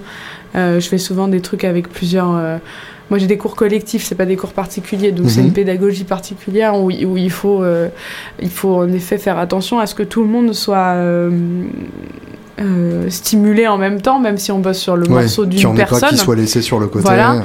Et donc, voilà, il y en a un qui va faire le shaker, que ce soit à la bouche ou, à la main, afterbeat, les chœurs, chanter les basses et machin. Voilà, il y, a, mhm. y, a, une vraie simulation euh, musicale. On n'est pas mhm. que sur le ah le truc de chanteur. Alors on fait de la technique vocale aussi, ah c'est quand même l'idée. Mais avant tout, on fait de la musique. Et est-ce que vous faites l'échauffement euh, comme les chevaux euh? Le c'est ça. oui, on fait un peu parce que ça c'est de la technique vocale et, et, que ça a été quand même vérifié et revérifié. Parce que ça, ça marche en fait. Ouais. On a moins mal euh, au premier morceau quand on fait ça avant. Bien sûr. C'est bah étonnant quand bah, même. bien sûr. ça permet euh, au soutien à la respiration de se, caler euh, tout de suite ensemble. C'est important. Et, j'aime toujours voir la gueule des gens quand tu fais le cheval dans les loges avant le concert. oui, bah oui, c'est rigolo. Mais de toute façon, quand t'es chanteur, tu casses les couilles avant les concerts. Quand tu hmm. t'échauffes, moi clairement, je me mets, je trouve toujours un endroit, je me mets dans les chiottes ou dans les trucs pour essayer de pas faire et chier. Et tu t'échauffes en même temps à la gratte ou les deux séparés euh, je fais une erreur grave. Qui en t'échauffant pas à la gratte. Voilà, exactement. Et en m'échauffant au chant quand je peux le faire aussi. Uh J'essaye de plus en plus parce que parce que c'est important et qu'en plus je chante quand même un style de musique où ça demande un peu de euh, bah, de physique quoi. Enfin voilà, ça veut dire euh, voilà, c'est un truc où la voix elle est elle est très elle est elle est demandée et elle est elle est très stimulée. Donc il y a un hmm. moment où oui, c'est important euh, euh, quand il y a de l'énergie et de la note comme ça de, s'échauffer pour pas se faire mal. Et est-ce que tu as déjà eu des élèves où tu t'es dit là c'est juste pas possible, il arrivera à rien? Est-ce que, est que ça existe? Est-ce que je pense qu'on en a, on s'est tous dit ça quand on est pédagogue. Je pense qu'à un moment, on est tous tombés au moins une fois sur une personne où on se dit ça. Et j'ai envie de dire que bah des fois, tu te plantes et ça fait plaisir. Hmm. Parce que tu te dis, ok, lui, j'aurais pas parié un sou qui me sortirait un truc euh, en place, qui marche, qui fait, qui fait, qui fait le truc. Et ben des fois, le mec, il y a... Alors, bon, on est, ça m'arrive de pas me planter, hein, quand même. Souvent, je me plante pas. mais des fois, tu te plantes et quand, et quand l'élève, il arrive à te démontrer le contraire, bah t'es content, quoi. Et est-ce qu'à l'inverse, si on a où tu t'es dit, euh, oula, celui-là, j'ai plus rien à lui apprendre Ouais, et que en fait ça stagne et que ça bouge pas et que hmm. oui, ça arrive aussi, même bien sûr. Ça, il y a tous les cas de figure hein, qui arrivent. Après, nous, notre but c'est quand même de, de, les aider à les tirer vers le haut et. Bien sûr. Après, il y a une question de volonté aussi. Quelqu'un qui, est déjà, euh, qui a déjà plein de choses, qui est très doué, mais quand on branle pas une et qui a pas une réelle volonté d'avancer plus, parce qu'il y a toujours des trucs qu'on peut faire en plus. Sans technique, un don n'est rien qu'une seule manie. Voilà. Mais même que ce soit dans la technique, dans, dans, dans dans plein de choses, même ça peut être un super. Genre, et ça, j'ai eu des cas plein, j'en ai eu plein, plein, des super chanteurs techniquement. Mhm. Qui comprennent rien à la zik, quoi. Oui, d'accord. Tu vois Enfin, euh, je veux oui, dire, à la savent pas ce qu'ils veulent dire. Euh, ah non, et puis qui sont incapables de communiquer avec un, mhm. groupe, qui ont ni les termes, le rythme, le... Par contre, ça chante terrible. Ouais, je vois. Donc, il y a un moment où si la personne n'a pas la volonté euh, de, de, de, de, comprendre ça, qu'est-ce que tu peux faire Tu vois? T'essayes, hein, mais tu peux pas tu peux les aider à avancer vers là où ils ont envie d'aller, mais tu peux pas leur donner une envie qu'ils ont pas. Voilà, moi c'est un peu ce que je pense. Justement, euh, je... tu, tu, es la deuxième personne que je reçois qui a fait The Voice. Ah. euh... This is the voice.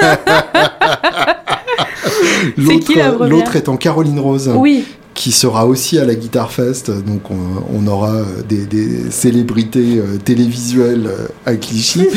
euh, elle dit ne, pas regretter du tout cette expérience euh, parce que euh, parce qu'elle a fini par l'assumer et que euh, ça ça a pas forcément toujours été facile de, de, concilier crédibilité dans le milieu entre guillemets et exposition au grand public par ce par ce biais-là. Je partage complètement son avis. Ouais. En fait. Qu'est-ce que tu retires de, cette expérience? C'était une super expérience, je regrette pas du tout. pareil parce que Bon, déjà, moi, c'est ma première vraie expérience télé. Euh, mhm. Gros, gros truc, euh, grosse exposition. C'est quand même une grosse machinerie. Hein, ah bah, tu fais difficilement plus gros, bien sûr. Euh, voilà, c'est aussi un, challenge. Surtout, Je parle même pas un surtout à l'époque où tu y es passé. Oh, ouais, c'était The Voice 5, donc c'était en 2015. Donc c'était juste avant que ça commence à débander. Ouais, c'était encore les, gros ratings. ouais. ouais. Donc, euh, donc non, je, je, regrette pas. Je voulais pas y aller. Hein. Euh, moi, je hmm. voulais pas y aller. Ça faisait quand même deux ans qu'il m'appelait. Je disais non, non, non, non, je veux pas y aller. Euh, je voyais pas ce que je pouvais faire là-bas, ce que ça pouvait m'apporter. Hmm. Et puis un moment où. Et quand... t'avais peur de devenir euh, associé à ça pour, pour le restant de ta carrière oui, déjà, ça c'est la première crainte. Parce que quand tu te dis, moi j'ai fait The Voice, t'es classé artiste de variété tout de suite. Hmm. Ce qui est quand même très loin d'être mon cas. Et qui est très loin d'être le sien aussi euh, Caroline. Je confirme euh, aussi. Donc, euh, donc oui, t'as peur de cette image-là. Et puis, euh, et puis moi, j'avais pas envie de. C'est quand même un truc où tu peux facilement te faire entraîner, hmm. te faire influencer. Bien sûr. Ah bah, le principe, c'est qu'effectivement, si tu gagnes, tu es la propriété d'Universal. Voilà. Et puis même sur les choix des morceaux, hmm. qui te disent ah mais si tu fais ça, tu vas aller plus loin. Nanana. Et, et, moi, je voulais, je voulais rester fidèle à, à la musique que j'aime. Je me suis dit ok, si j'y vais j'y vais pour défendre la zik que j'aime quoi. J'y vais pas pour euh, les beaux yeux de Nikos ou je sais pas quoi. Et donc tu as pu, euh, Alors, je me suis imposer des morceaux. Ouais, euh, je me suis battu quand même pas mal avec la prod à ce sujet-là. Parce que quand je leur ai dit Janis Joplin, ils m'ont dit oh, personne connaît. Ah. J'ai oui oui, non personne connaît, t'as raison. donc j'ai quand même réussi à, oh, faire ça aux auditions à l'aveugle et, j'étais ravie. Proposer quoi d'autre alors? Oh putain alors là version de Smell Like Teen Spirit de Nirvana par je sais pas qui, enfin des trucs, tu sais. Euh, faut toujours que ce soit. Euh, Par Tori Amos, non ouais, bon, alors, Vu que t'étais Ça aurait pu être un aussi, truc comme euh, ça. Je saurais même plus te dire, mais et moi j'étais Dans arrivée leur avec une grande liste de. inventivité, ils ont cherché les autres chanteuses rousses de l'histoire. Mylène Farmer. c'est ça, c'est ça qu'il faut, c'est bien. Non, non, mais alors j'étais arrivée avec une liste de 3-4 morceaux en me disant ceux-là, si c'est pas ça, je fais pas quoi. Hmm. Voilà, euh, c'est obligatoirement. Et à partir du moment où c'est eux qui t'avaient dragué depuis deux ans, t'étais en position de force. Euh, ou, bah, euh, bah, un petit peu, parce qu'à un moment tu leur dis c'est soit c'est ça, soit je le fais, soit je me casse. Donc Ouais. Il y a un moment où. Bon. Oui, à partir Voilà. du moment où tu t'avais pas décidé que ta vie dépendait de ça. euh, Ouais, voilà, en fait, moi Hmm. mon but c'était pas d'aller le plus loin possible, c'était de me dire sers-toi de cette exposition-là euh, pour. euh, Moi j'avais les alchimistes qui commençaient, ça Oui, faisait peut-être un sûr. an et demi, et c'est une des raisons, clairement, la plus grosse raison pour laquelle je l'ai fait. Alors Euh, ouais, sauf que tout le monde a ce raisonnement-là. Mais euh, c'est comme essayer d'apprivoiser un pitbull, euh, des fois ça marche pas. Alors, on est d'accord, mais je m'étais Je trouve ma métaphore brillante, je sais Ouais, pas ce elle, que est- elle magnifique. je pense que tu te dis, si jamais il y a, même si c'est un tout petit pourcentage de gens qui ont vu ma presta, euh, qui aiment et Qui comprennent vraiment où voilà, tu et qui vont aller taper mon nom parce que ça les intéresse de voir ce que je fais et qui tombent sur mon projet. Moi, ma démarche était ça. Hmm. Alors j'ai conscience et j'en avais déjà conscience que c'est un infini petit pourcentage de, des téléspectateurs. Bah, quand on sait qu'il y a quand même 8 millions de gens qui regardent, euh, tu dis que même le petit pourcentage, euh, il se compte en milliers en fait. Ouais, Euh, et c'est non c'est déjà négligeable. colossal, ouais, bien Voilà. sûr. Donc, euh, donc j'ai- brillamment interprété mon morceau de Janis Joplin. J'étais très contente de le faire. Lequel, du coup? Move Over, Ah ouais, classe. qui est un morceau que, que j'aime depuis que je suis gamine. Ah bah Euh, oui, oui, j'ai grandi avec Janice, moi je suis une bon immense fan, voilà. Euh, et j'avais envie de faire ça, et donc on l'a fait. Et puis en plus ça jouait terrible derrière, J'ai toujours, copains. euh, j'ai toujours préféré cet album-là, moi, de, Ah bah, de moi aussi. Moi aussi, Je- Pour moi, c'est le moment où elle a vraiment le groupe à la hauteur Je suis euh, d'accord. avec elle. je suis d'accord avec toi. Ouais, carrément. Bah, euh, après moi j'ai presque tout aimé parce que je, je- c'est elle en fait. Elle a pas eu le temps de faire quoi que ce soit de mauvais de toute façon. Voilà, c'est ça. Mais, mais cet album-là là, est a- elle incroyable. est vraiment arrivée à quelque chose. quoi. Je suis d'accord. Et euh, du coup, j'ai fait ça, et puis ça a marché, incroyable. Ils se sont retournés euh, tous, euh, et puis, et puis j'ai dit bon bah. euh, à choisir euh, entre Florent Pagny, Mika, Zazie et, et Garou, je, je vais prendre celui qui potentiellement est le plus proche de ce que moi je pourrais faire. C'est quand même un mec qui a chanté du rhythm and blues plutôt Garou, bien. Garou, bien sûr, ouais, et qui, Qui a a fait ça la bien. culture anglophone, bien bien sûr. sûr. Euh, donc, donc voilà, je suis allée chez lui, et puis bon, après il y a eu la suite, et nanana. Bon, j'ai fini par sortir sur un morceau de mon choix. Euh, je me suis battue, hein, parce qu'il fallait absolument que je chante du français, et tout ce que je proposais en français, ça passait pas. Mhm. Donc à un moment, j'ai dit, bon, bah, vous voulez pas, ça marche pas, et ben je vais faire un truc d'État James, et voilà. Et puis, et puis, c'est- et puis c'est comme ça. Tel maman ou... I just want to make love to you. Ah bah oui, évidemment. Voilà, et j'ai dit, et puis puisque je sais que je vais sortir parce que je fais pas du français et que machin, et ben même que je vais prendre un chorus de grade dessus. Voilà. Ah Et donc, euh, je me suis dit, sans, sans en te faisant plaisir, il y a quand même des gens qui vont voir ça. Et puis, je me suis éclatée. Voilà, et c'était cool. Et, et je, suis, je suis sortie. Voilà, je suis restée fidèle à la musique que j'aimais. Et ça, c'était mon premier truc. J'ai respecté ça. Et donc, donc j'en garde un super souvenir. Et, et Parce que les gens qui m'ont euh, suivi, Pardon. ils me suivent encore. Ouais, c'est ce que j'allais Et dire. ça, c'est, ça fait chaud au Tu as gardé ce public-là. Oui, alors pas tout forcément sur les gens qui. C'est, très éphémère en fait. hein. Euh, d'un coup, du jour au lendemain, tu comprends pas ce qui se passe, on te reconnaît dans la rue. Bien sûr. C'est très étrange, hein, c'est pas du tout naturel. oui. Il y a, Et, il y a euh, trois mois pendant lesquels tout le monde te prend en photo avec toi. C'est Ouais, ça, et tu bouffes en resto, ah Jessie Lee, machin, et puis, euh, puis euh, une fois que la saison d'après elle est commencée, c'est terminé, Bien sûr. euh, parce que ça, la télé c'est éphémère, et en même temps, les gens qui ont accroché et qui se sont intéressés à mon projet et tout ça, euh, ils sont encore là aujourd'hui, ils viennent au concert, ils suivent, et surtout ils nous ont permis de, de faire un, un, quiz- un crowdfunding, euh, ils nous ont énormément aidés, et sans eux, en fait, on n'aurait pas pu faire l'album. Ouais. Clairement, ils ont hyper importants, donc oui, c'est une super expérience pour moi. Et Ouais. tu as l'impression d'avoir dépassé cette image, euh, Ouais. d'avoir réussi à ne pas devenir ça? Ouais, ça a été dur un peu au début. Mhm. Et même encore aujourd'hui, quand il y a les programmateurs, ils me disent Ah, vous avez fait. Alors maintenant, je, je mets, moi, je, je ne le mentionne plus dans mes mails. Ça, de- de- ça allait être ma question, parce que justement. Caroline Ouais. m'a dit avoir longtemps hésité et a fini par le mettre dans, dans son Ouais. démarchage. Alors moi, je l'ai mis au début, c'est rigolo, je Mhm. dans l'autre sens. Et en fait, vu, vu le milieu dans lequel euh, on, on est plutôt blues, machin, on est quand même des fois sur des ayatollahs et tout ça, donc là, ils voient à peine le mot The Voice. tu veux dire, des fois, on n'est pas sur des ayatollahs. Voilà, c'est ça, c'est plutôt ça, mais ils voient à peine le mot The Voice que pour eux, c'est classé, ils vont même pas aller écouter le truc. Bien sûr. Et c'est dommage, parce qu'en en fait, euh, ben, s'ils écoutaient, je dis pas que ça plairait à tout le monde, mais je pense qu'ils seraient surpris de ce qu'ils entendraient. Il y a un côté cheval de Troie qui est pas négligeable. Euh, pour bah, peu qu'il y ait trois personnes qui aient découvert Janis Joplin ce soir-là, euh, la, mission est réussie. quoi. C'est clair, bah, c'est clair. Et, donc venons-en aux, alchimistes. Ouais. Comment euh, ce groupe est né Parle-nous un peu des, musiciens qui t'entourent. c'est une bande de gros cons. non, comment c'est né? Alexis a dû en parler un petit peu l'autre fois, non? Je, je, sais. Très brièvement. Ouais. Oh l'enfoiré Euh, ouais, et ben c'est né de d'Alexis et moi en fait, de notre mhm. rencontre déjà. Euh, du coup, euh, bah, via l'Atlas en 2000, on s'est rencontrés en 2011. On a d'abord, puis on a, ça l'a fait musicalement, ça a matché très vite et on a eu envie de, de bah, d'expérimenter la scène ensemble en fait. Mm qu'on avait des, goûts et des envies communes communs, donc on s'est dit vas-y, on, on voit ce que ça donne sur scène. Donc pour commencer à expérimenter ça, on a d'abord monté un premier groupe de cover. Euh, avec des potes de l'école qui étaient autant des potes à moi qu'à lui d'ailleurs, qui sont devenus des potes à lui, mais qui étaient élèves en même temps que moi. Mhm. Euh, et puis ça s'appelait The Cat Shoes Band. D'ailleurs, c'est un morceau qu'on a gardé, hein, qui s'appelle Cat Shoes. Euh, et on a fait, je sais pas, peut-être un an, on a pas mal tourné dans les clubs, Pourquoi les bars. Cat Shoes Par référence aux Cat Pyjamas ou rien à voir? Pas du tout. Euh, c'est un espèce de private joke entre Alexis et moi. C'est que moi, je suis une très très grande fan de chaussures. Et de chats? Et de chats. mais lui, il est voilà, et, lui il est plus. Enfin bon, voilà. Et donc on s'est dit, c'est les chaussures du chat. Donc on s'est fait un trip en fait un jour, et puis c'est resté. Voilà. Euh, et puis en fait, il m'a offert des chaussures en, en forme de chat. En plus. Évidemment. Voilà que euh, résisté à l'envie de porter sur scène euh, Alors en fait, j'adorerais, mais elles sont un peu trop petites. Ah, d'accord. du coup, ça me fait un petit peu mal. Donc voilà, c'est la seule raison, c'est nul. Hein. mais elles sont mortelles à la défense.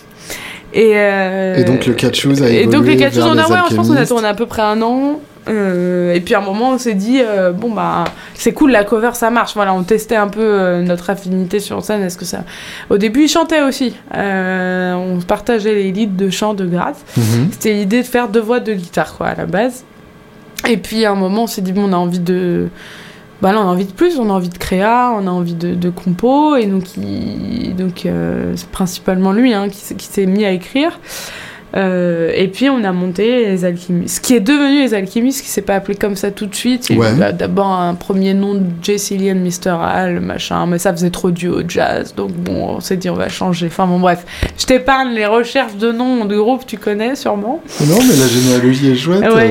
et euh, toujours, ouais, on avait un truc. Euh, du...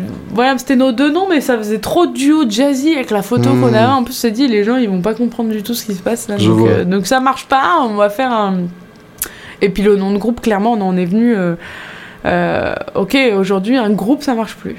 Mhm. Euh, on parle médiatiquement et au niveau marketing. Hein. Il faut le nom de la nana, il faut, faut, le nom de la, chanteuse. Mhm. mais moi, que mon nom, ça me dérangeait parce que c'est pas mon projet à moi toute seule. Mhm. donc éthiquement, je j'avais pas envie de ça. Je comprends. Et donc le Alchemist, en fait, c'est venu de Al. Le AL, c'est Alexis. Alexis.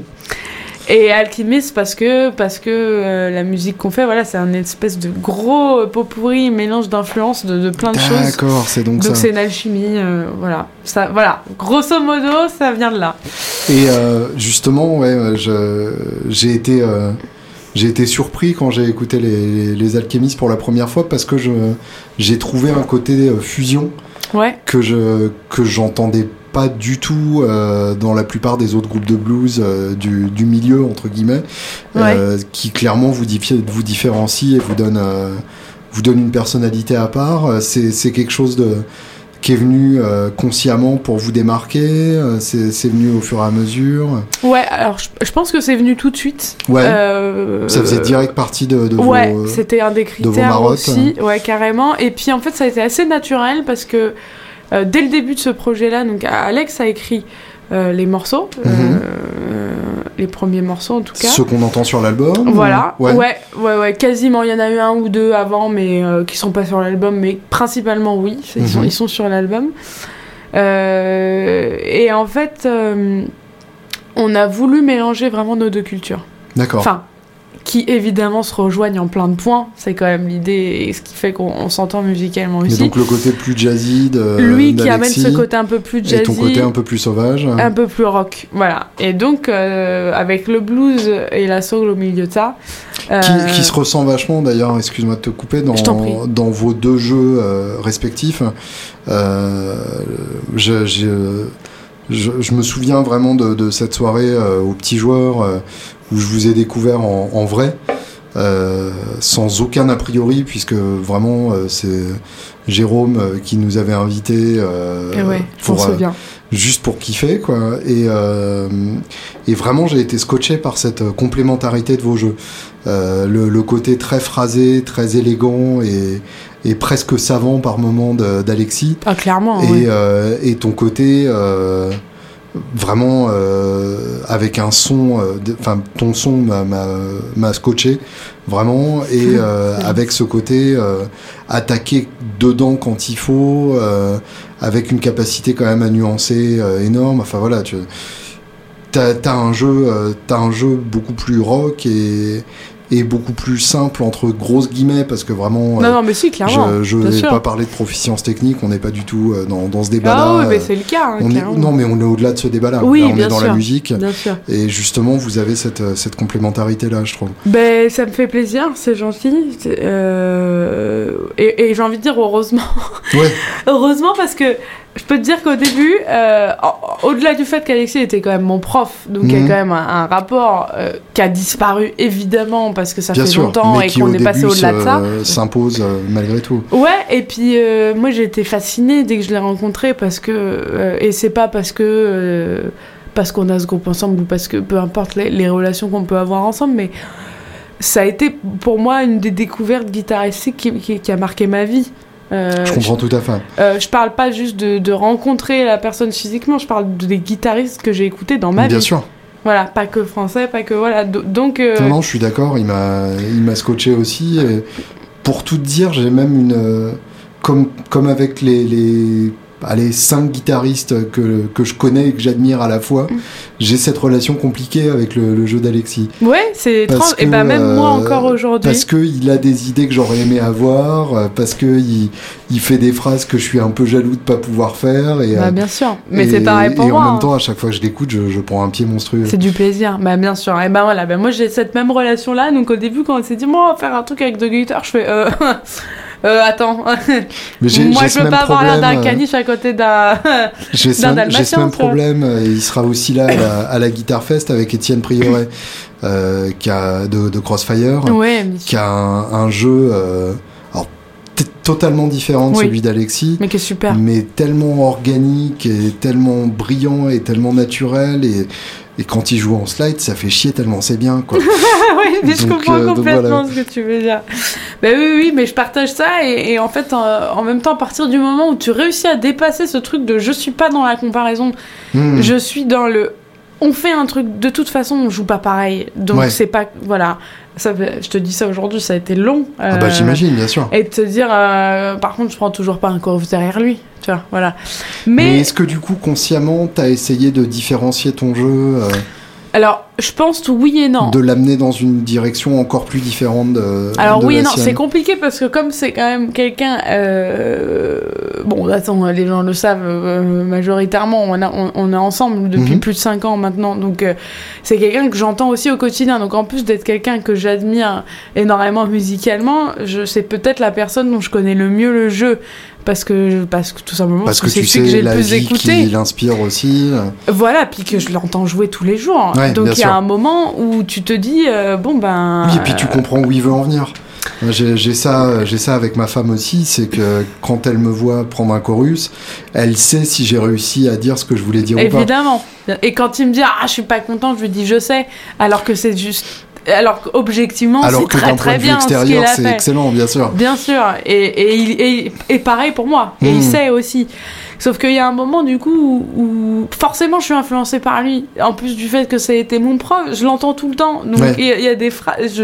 Et on me le dit des fois, on me dit, c'est marrant, des, des trucs, euh, c'est différent, mais il y a des trucs, on sent que et oui, et je le, je nie. Ça, par contre, c'est inconscient. Je lui vole pas consciemment, mais il y a un hmm. moment. Et puis, je, suis très fan, donc je vais pas, je vais pas nier sur le fait que si je peux lui prendre un ou deux trucs de temps en temps, je vais pas me gêner. Euh, mais après, on a tellement pas le, ni le même son, ni le, la, même. Ouais, je pense qu'on n'est pas animé par les mêmes, les mêmes trucs quand on joue, les mêmes objectifs et tout, donc euh, c'est différent. justement, tu parles du même son, euh, j'en viens à mon, à mon sujet final, euh, qui est toujours la, dernière, qui est, un peu le dessert de ce, de ce podcast, le matos. comment est-ce que, on va commencer en, théorie, mhm. comment est-ce que tu as bossé ton son par rapport au sien? Est-ce que consciemment, tu as essayé de chercher les fréquences qu'il n'occupait pas et vice-versa? Alors, il y a un peu de ça. Parce qu'en plus, vous avez un claviériste dans l'équation. Ouais. Donc il reste pas, beaucoup de place. Non, non, clairement, c'est pas simple. Et, alors, euh, déjà, au niveau des fréquences, oui. Euh, Alex, il a un son qui est, quand même plutôt assez agressif mhm. euh, dans les hautes. Il aime bien ça, les hauts médiums et les hautes. C'est, quelqu'un et ça lui va très bien. Hein. Moi, j'aime beaucoup. Euh, surtout quand il joue Telecaster. Euh, donc euh, moi j'ai un son qui est peut-être un peu un peu un, peu plus rond, un peu plus doux. Ouais. Mhm. je, suis moins agressif dans, dans ces fréquences-là que, que, je lui laisse volontiers, que j'aime beaucoup. et puis c'est surtout qu'en fait les parties de guitare ont été pensées intelligemment. Mhm. D'accord. C'est-à-dire que hum, quand il écrit les morceaux, euh, il pense pas forcément euh, toutes les parties de guitare. Des fois, sur les maquettes, il y a, 5-6 guitares parce que overdub, overdub, et, c'est cool, ça fait gros, tu vois. voilà. Par contre, quand on se voit, et qu'une fois que j'ai posé la voix dessus, euh, voilà, que la maquette est faite, on se voit d'abord une première fois tous les deux. Mhm. Et euh, c'est à ce moment-là qu'on se répartit les parties. Et en fait, ça hmm, se passe assez simplement, sachant qu'il y a une contrainte, c'est moi, il faut que j'arrive à chanter en même temps. Bien sûr. Donc, on réfléchit par rapport à ça. Mais avec, avec ton expérience de ça, ça peut quand même être un problème euh, pour certaines parties? Alors, plus ou moins, ça dépend. Ça dépend. Il y a des il fois, je encore si lui, des il, cerveau, il va faire, il y a un truc compliqué, je vais lui laisser, je vais pas me faire chier, alors que moi je suis en train ouais, En gros, c'est pas que t'es pas capable de le faire, c'est juste que je pense tu que je pourrais, mais on n'est pas en power trio. Alors tu vois, il y a un moment, bon, euh, voilà, je vais pas non plus. C'est pas que je... alors je joue quand même, hein, je joue tout le temps hein, mhm. sur toutes les compos. Hein. Il n'y a pas un moment où je joue. Peut-être s'il y a eu un morceau où je joue pas. Euh, ça me fait du bien aussi de, de, pouvoir prendre mon micro et me dire oh, je fais la, la, chanteuse star. Hmm.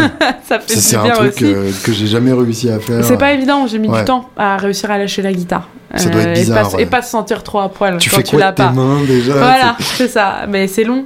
Hmm. mais, ça, mais par contre quel kiff quand, quand ça y est. Bien sûr Mais euh, donc on réfléchit partie de guitare, on se dit ok, il faut que globalement, avec deux guitares, on arrive à faire le job qu'il y a sur la maquette. Donc on repense les parties euh, en se disant euh, faut qu'il y ait rien qui manque. Hmm. Donc euh, c'est pas forcément, ça correspond pas forcément aux parties exactes qu'il y a sur la maquette.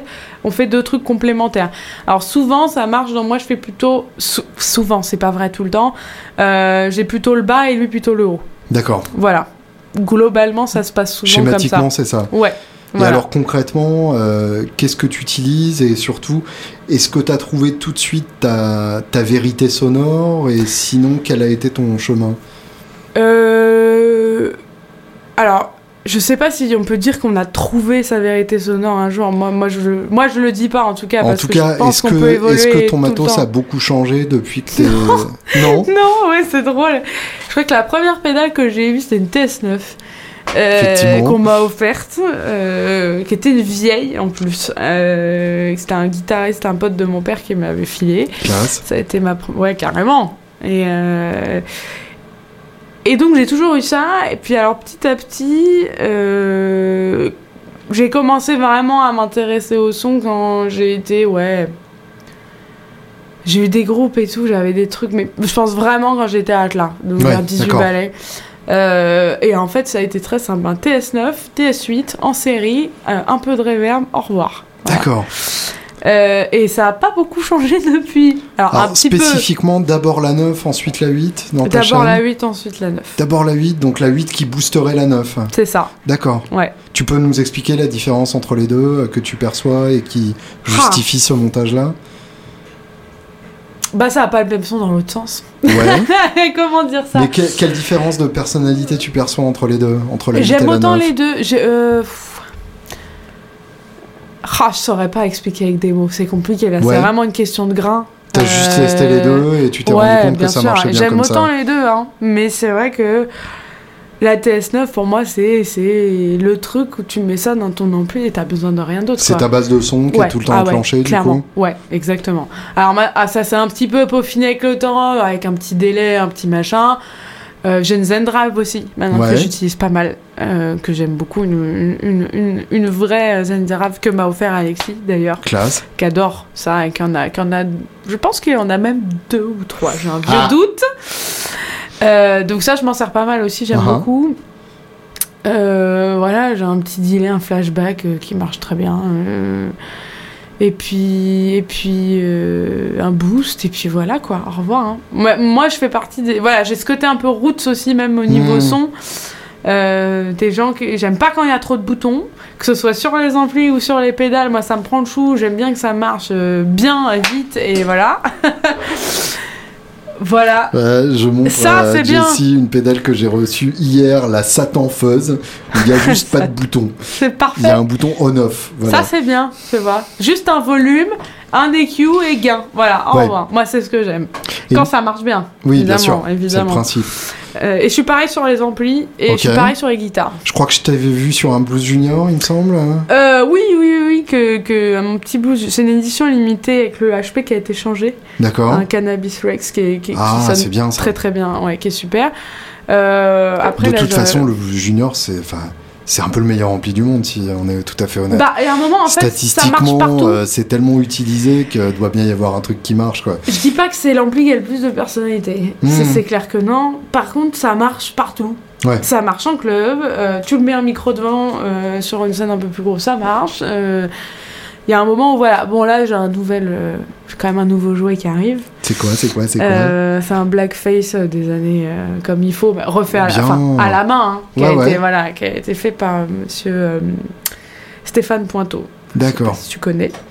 voilà, donc parce que j'avais un peu envie d'autre chose. Quel modèle du coup Deluxe, Princeton, Super Reverb Alors ce serait plutôt Deluxe. D'accord. Voilà, mais il me fait, je je l'ai pas encore essayé, j'ai très très hâte, ça c'est censé être pour la semaine prochaine. Donc ah, euh, génial. je, l'ai pas vu, je l'ai pas essayé. Donc il me dit oui, je te fais ça, mais je te fais sans la reverb, je te fais machin parce que moi mon il faut que le, ce soit pas trop lourd, c'est une des absolument obligatoire pour moi.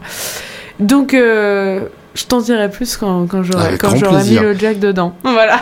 Et donc les guitares qui vont au bout, je t'ai vu sur une télé euh, GNL. Oui, bah ça c'est mon inséparable. Depuis que j'ai télé, c'est marrant parce que gamine, j'aimais pas trop télé. Mhm. C'est putain, c'est agressif et tout, micro aigu, machin, oh là là, Roy Buchanan et tout. Je fais, oh, ah, mais qu'est-ce que c'est que ce son et tout.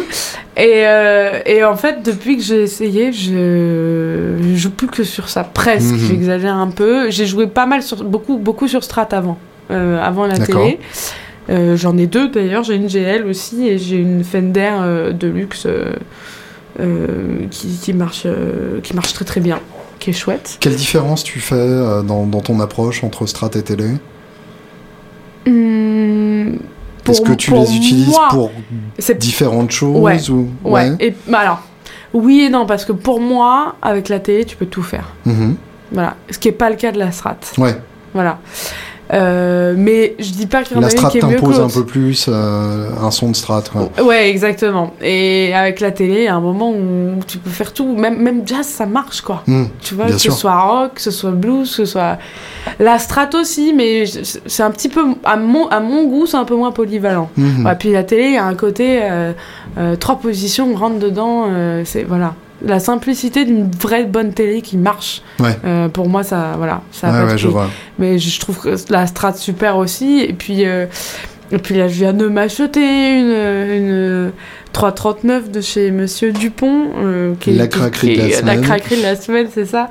Qui est juste incroyable et qui est superbe aussi. Et qui est pareil, qui a une guitare très polyvalente. Tu peux hmm. faire à la fois du jazz avec un son très rond, chaud, euh, euh, en clean, qui, qui, est super, mais à la fois des trucs vachement plus rentre dedans. Euh. voilà, donc c'est trois, trois guitares différentes qui n'ont rien à voir et que j'aime autant les, unes que les autres. Donc voilà, actuellement je suis dans une phase télé depuis quelques temps. Ça va peut-être changer dans les mois à venir, c'est fort probable. Euh, voilà, mais euh, c'est un peu mes trois, mes trois guitares phares. Euh. Et t'as as une guitare idéale que t'aimerais avoir un jour ou Oh, bah, une télé des, des, belles années, quoi. Ouais. Je pense que euh, tout guitariste qui se respecte aimerait bien. Euh, j'ai eu la chance d'en avoir dans les mains, ça m'est arrivé. Mhm. Euh, des strates aussi, et ça, c'est juste juste incroyable après. Ça peut être euh, très inspirant, ouais. Voilà, ça peut être très inspirant. Après, c'est aussi des investissements euh, non négligeables. Bien sûr. Euh, donc, je me satisfais bien de, de, de ce que j'ai en ce moment. Et puis voilà, c'est aussi une volonté réelle d'aider les, artisans français, hmm. autant que ce soit dans les, les amplis que dans les guitares. parce qu'en France, on a des bons luthiers et on a des bons fabricants. et c'est important aussi de les soutenir parce que hmm. c'est pas facile. Et ils font un super oui, job. Plutôt que de dire quand ils arrêtent, ah c'est con, c'était bien. Ouais, bah oui, bah mais t'en as pas acheté. Bah, exactement. Donc ouais, il y a une vraie volonté de ça aussi. Ouais, je vois. Donc euh, on, en, on en a quand même plein. Euh, tu le sais toi-même, je sais que tu ah fais bah partie des gens qui, qui, soutiennent aussi. J'ai un setup euh, quasiment 100% français. Bah ouais, et, euh, et, je trouve ça super. Hein, voilà, faut, faut, soutenir les gens qui font du, du beau travail chez nous. C'est même pas forcément par, par volonté consciente, mais c'est juste à force de rencontrer des gens chouettes. ouais, et puis quand le matos c'est bien, il y a un moment. Bien sûr. Tu te dis pourquoi je vais aller ailleurs avec que je connais pas, il y a un truc super qui est là. Bien sûr. donc, donc voilà. et puis je crois savoir que qu'on jouera sur du matos français samedi. Absolument, pas ce sera du 100% Kelt. Yes Et ça, c'est chouette. Bah du matos breton plus spécifiquement. c'est pire euh, Pour terminer, donc, euh, ceux qui ont eu euh, l'envie irrépressible d'écouter ta musique en écoutant ce podcast, vous trouvez donc l'album sur toutes les plateformes de, streaming. Euh, S'ils veulent euh, que vous évitiez de mourir de faim euh, grâce aux plateformes de streaming, comment on fait pour acheter l'album? Alors, euh, alors plateforme de streaming, bah, en fait, il est déjà il est en vente dans majoritairement les Fnac, euh, tout ce qui est en, distribution physique un petit peu partout en France. Vous avez une vraie distribution. Oui, ouais, ouais. Et puis, euh, et puis surtout, ils peuvent aussi venir nous, nous voir en concert et nous l'acheter au concert. C'est là que c'est le plus rentable pour nous. Et puis c'est aussi chouette de faire la rencontre euh, de la personne. voilà, donc on serait ravis de, de. On est toujours ravis de vendre des CD en live. Voilà, et faire une petite dédicace, un petit bisou. Euh, les prochaines, alors là, on sera le 17 novembre à Chauffaille, c'est pas très loin de Lyon. Je sais pas quand je posterai cette interview. Donc l'idéal, c'est que tu dises où sur les internets on peut se renseigner pour, euh, pour voir vos prochaines dates. D'accord. Et eh ben les prochaines dates sont annoncées sur notre site, c'est www.jlta.fr mmh. ou euh, ou sur notre page Facebook Jessie and the Alchemist. Les deux sont mis à jour. Il n'y a pas de risque de non, il n'y a pas de risque. Voilà. Super. Pour terminer, la question à la con qui clôt chaque interview les trois albums sans lesquels la vie n'aurait pas de sens. Ah putain, c'est dur. Je sais. C'est super dur. J'ai le droit à un temps de réflexion Bien sûr. Ok, c'est hyper dur. Euh... Working Together de Ike Tina Turner. Joli. Euh, qui est un album qui m'a marqué profondément. Je l'ai découvert, j'étais à Atlas et d'ailleurs c'était mon prof de l'époque d'atelier de groupe qui s'appelle Gilles Erard, qui est un, prof incroyable, un claviériste aussi, qui m'a fait découvrir cet album et depuis voilà, j'ai eu un coup de cœur euh, immense. Euh, pour cet artiste et pour ce, duo qui a marché tellement. Bien sûr. D'ailleurs, c'est pas par hasard que mes petits chats s'appellent Ike et Tina. Ah. un hommage aux musiciens, évidemment, pas forcément l'homme que ça a pu Bien sûr, mais ça, ça, fait pas partie du débat ici. Euh, qu'est-ce que je... Oh, moi, je, suis une immense... c'est trop compliqué. Led Zepp, j'ai envie de tous les citer, mhm. et, je suis une immense fan des Allman Brothers aussi. D'accord. Euh, et le live at Fillmore East. Voilà, je, vais dire ça. Et lequel de Led Zepp, du coup? Le 2, euh, le 3. Non, non, un seul. Le 2 C'est dur T'es chiant, c'est dur. Voilà, on va dire le 2. Allez, bien la liste. Merci, Jessie. De rien. Salut, merci à toi, Julien.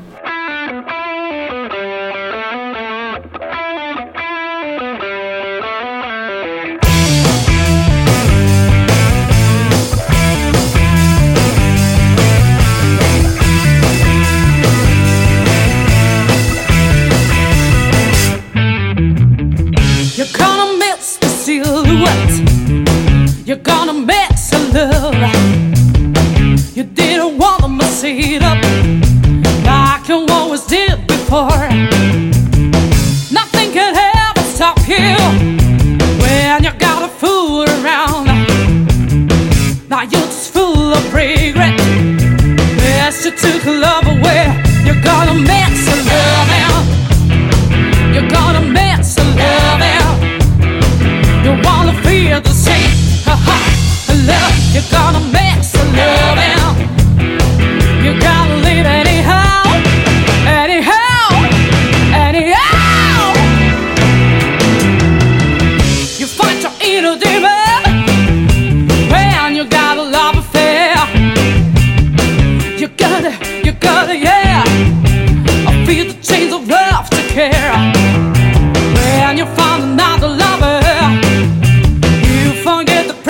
said I couldn't help it, babe.